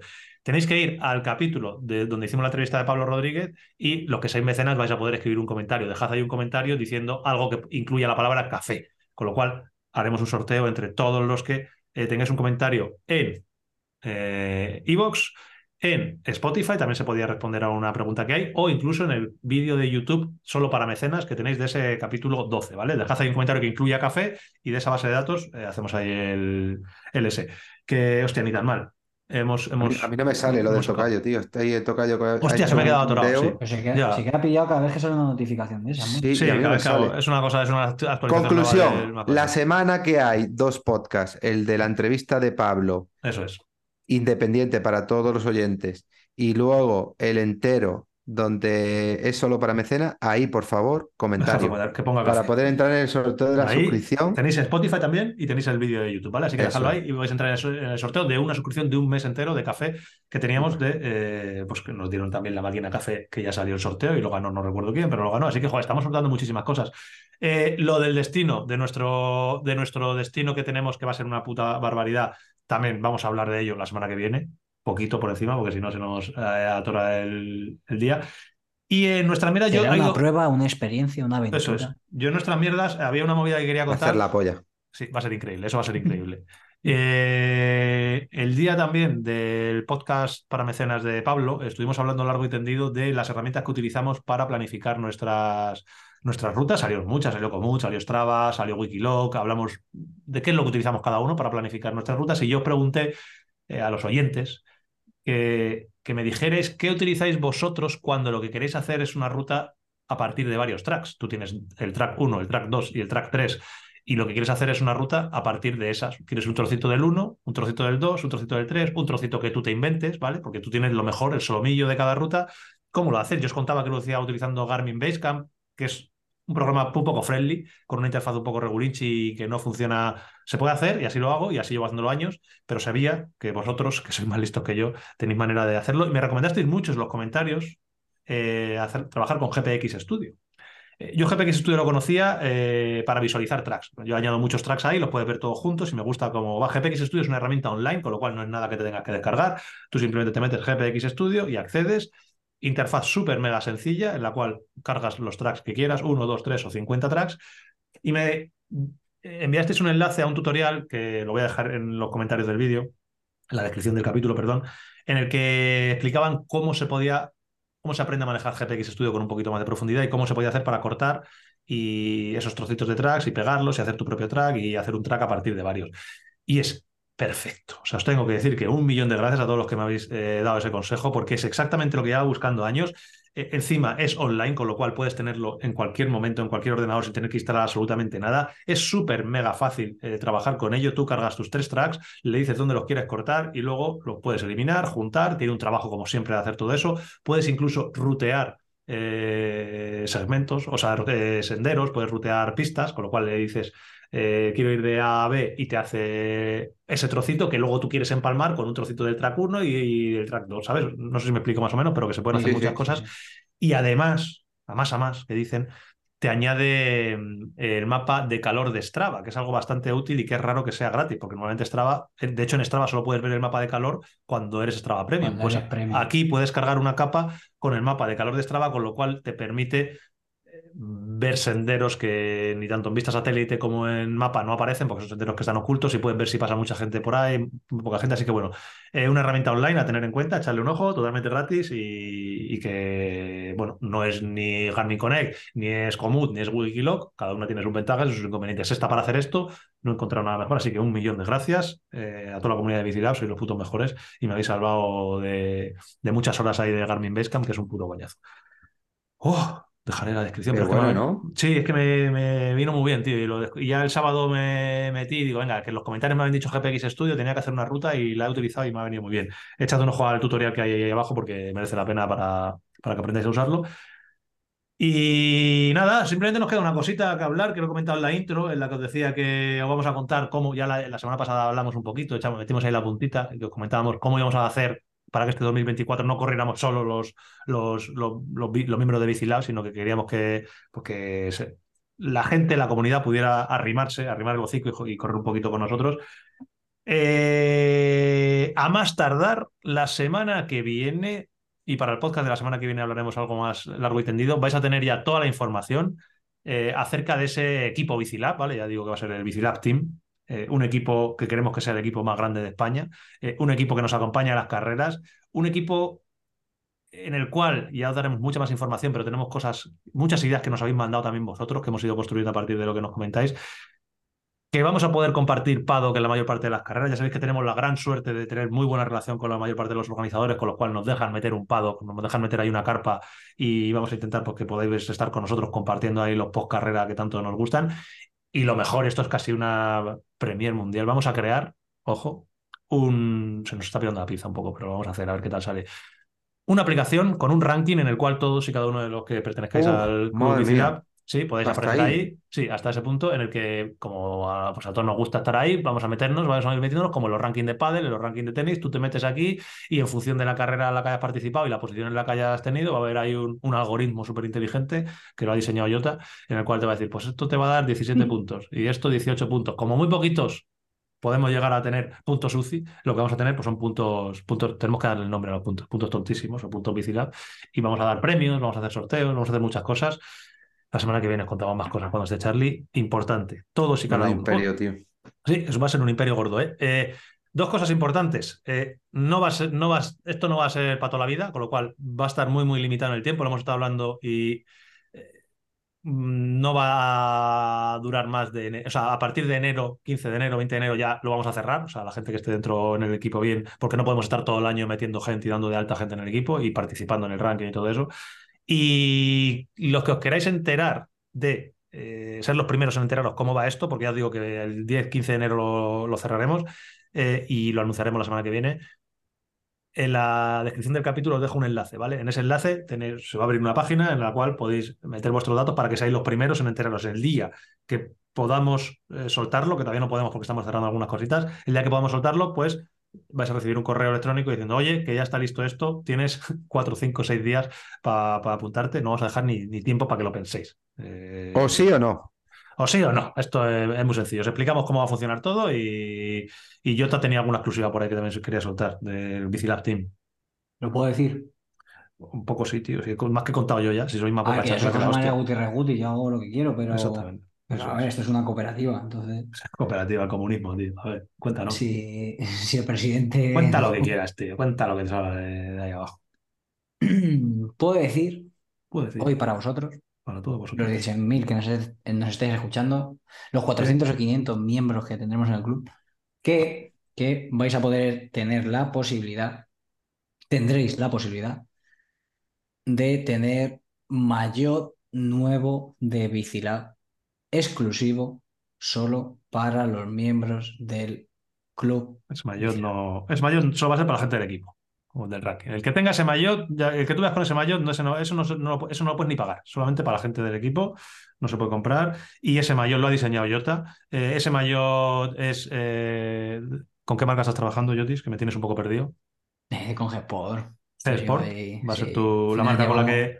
Llevo muchos años trabajando con ellos y, y bueno, pues ahora para, para este proyecto pues hemos hablado con ellos y, y obviamente han creado, han están- creado una cosa bonita. están con nosotros, me han ayudado a... Siempre, siempre me ayudan en, en los diseños. Yo voy ahí con, con mi croquis, mi papel y boli, que los tengo guardados, ¿eh? No los voy a tirar. No nos dice nada el cabrón. No, no, no, no, no nos dice nada. y, y nada, pues yo se lo mando y, y a partir de ahí, de una base, pues empezamos a, a, a crear, que si no me confundo esta vez, joder, que voy a decir hasta su nombre, tío, ojalá no se escuche. Yo creo que nos ha ayudado Luis, que, ¿Ah, sí? que llama, sí, que llama Que a ver si nos escucha. Como, Ojalá, estaría guapo. Estaría guapísimo, como cuando nos pasó lo de Gemini con el pintor, tío, que, que al final se, se enteró que escuchaba el podcast y le nombramos. Que bueno, eso va a ser un- una equipación que solamente vamos a tener los que pertenezcamos al, Está chula, ¿eh? Está- al equipo. Y, y el tocayo la va a tener. El tocayo se, se podrá federar con su equipo que él tenga, que él crea conveniente, pero la equipación de Bicilab la va a tener y la va a de eso ya, no- ya nos encargaremos de que. Un extra, ¿no? O sea, que no, que no queréis que lleve en la licencia Club Ciclista. No, lo que no podemos es obligarte porque tú llevas mucho tiempo con tus, con tus compromisos. Entonces no podemos obligarte a que pertenezcas al equipo, pero sería. Si, me, si me- si me hacéis una oferta, A ver, yo la cláusula de rescisión no sé dónde está, pero yo la pago. O sea, a mí, si tú me dices, ven, lo que yo no quiero es crear conflictos, pero la cláusula de rescisión se paga. Vamos, ¿cuán- A ver ¿cuánto si es? ahora por un Pum, mayo no vamos esto. ¿Cuánto paga el, el por un millón de euros el del Bora? El de Ciano pues de ya euros. está. Pues ya está. dos. Como esto. Como esto. Nada, así que nada. Que bueno, ya os contaremos más cosas, pero os dejo el enlace, de verdad. Echad un ojo porque va a ser muy poquito tiempo. O sea, no queremos que nos líe, que nos pierda, que nos haga perder mucho, mucho, mucho tiempo. Tenemos muchísimas ganas de que tire para adelante, pero como es un primer año, va a ser una prueba y va a ser lo más limitado posible. Y el año que viene vamos ya pues, a intentar ser el equipo más grande de, de España, que el otro día lo vi, creo que tiene, no sé si 350 o 400 eh, corredores. Así que bueno, pues de, ¿cómo es? The Limit is the Sky. Bueno, no bueno, eso me lo he inventado ahora, pero podría ser un buen logo, tío. El límite lo pones tú, tío. Eso, el límite lo pones tú. Eso te lo, vi- eso te lo escuchaste en el vídeo de la bici de Gravel de BH. ahí, ahí está. Ay, la bici de gravel. de Tío, en serio, de verdad, el mayor está guapísimo. De verdad. de- o sea, Al tocayo no se lo has enseñado, ¿no? ¿no? Hostia, es que a nosotros le ha costado enseñarnos. Yo, de anda que no le di la turra, le digo, tío, mándame algo, mándame algo. Y dice, no, es que hasta que no esté, hasta que no esté. Y ya creo que tiene el diseño al 99,9%. Está No, bueno. No. Mucha clase. no, no, no. Está al 100%. 100%. Bueno, mucha, mucha clase.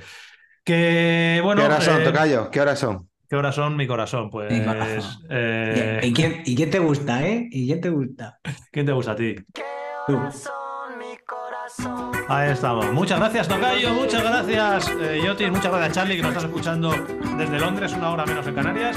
Y muchísimas, muchísimas gracias a José María Sánchez, que ha llegado hasta aquí porque nos ha dado una entrevista espectacular. Nos vemos la semana que viene. 11 de la noche en San Salvador, El Salvador. Un abrazo.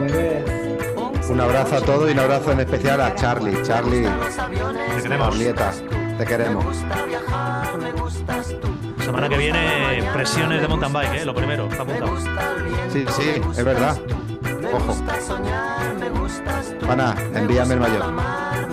Estás tú. Que voy a hacer? Je ne sais pas. Que voy a hacer? Je ne sais plus.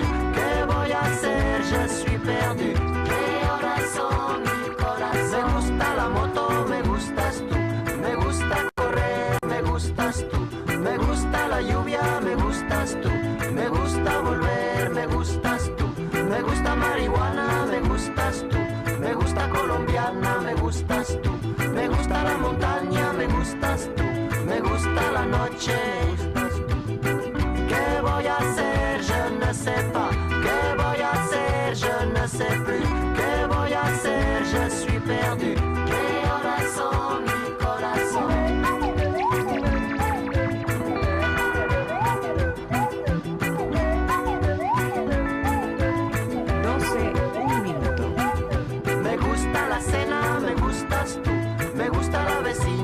Gustas. Radio Me gusta su cocina, me gustas de la tú. mañana. Me gusta camelar, me gustas tú. Me gusta la guitarra, me gustas tú. Me gusta el reggae, me gustas tú. ¿Qué voy a hacer? Je ne sais pas. ¿Qué voy a hacer? Je ne sais plus. ¿Qué voy a hacer? Je suis perdu. ¿Qué horas son mi corazón? Me gusta la canela, me gustas tú. Me gusta el fuego, me gustas tú. Me gusta menear, me gustas tú. Me gusta la coruña, me gustas tú. Me gusta malasaña, me gustas tú. Me gusta la castaña, me gustas tú. Me gusta Guatemala,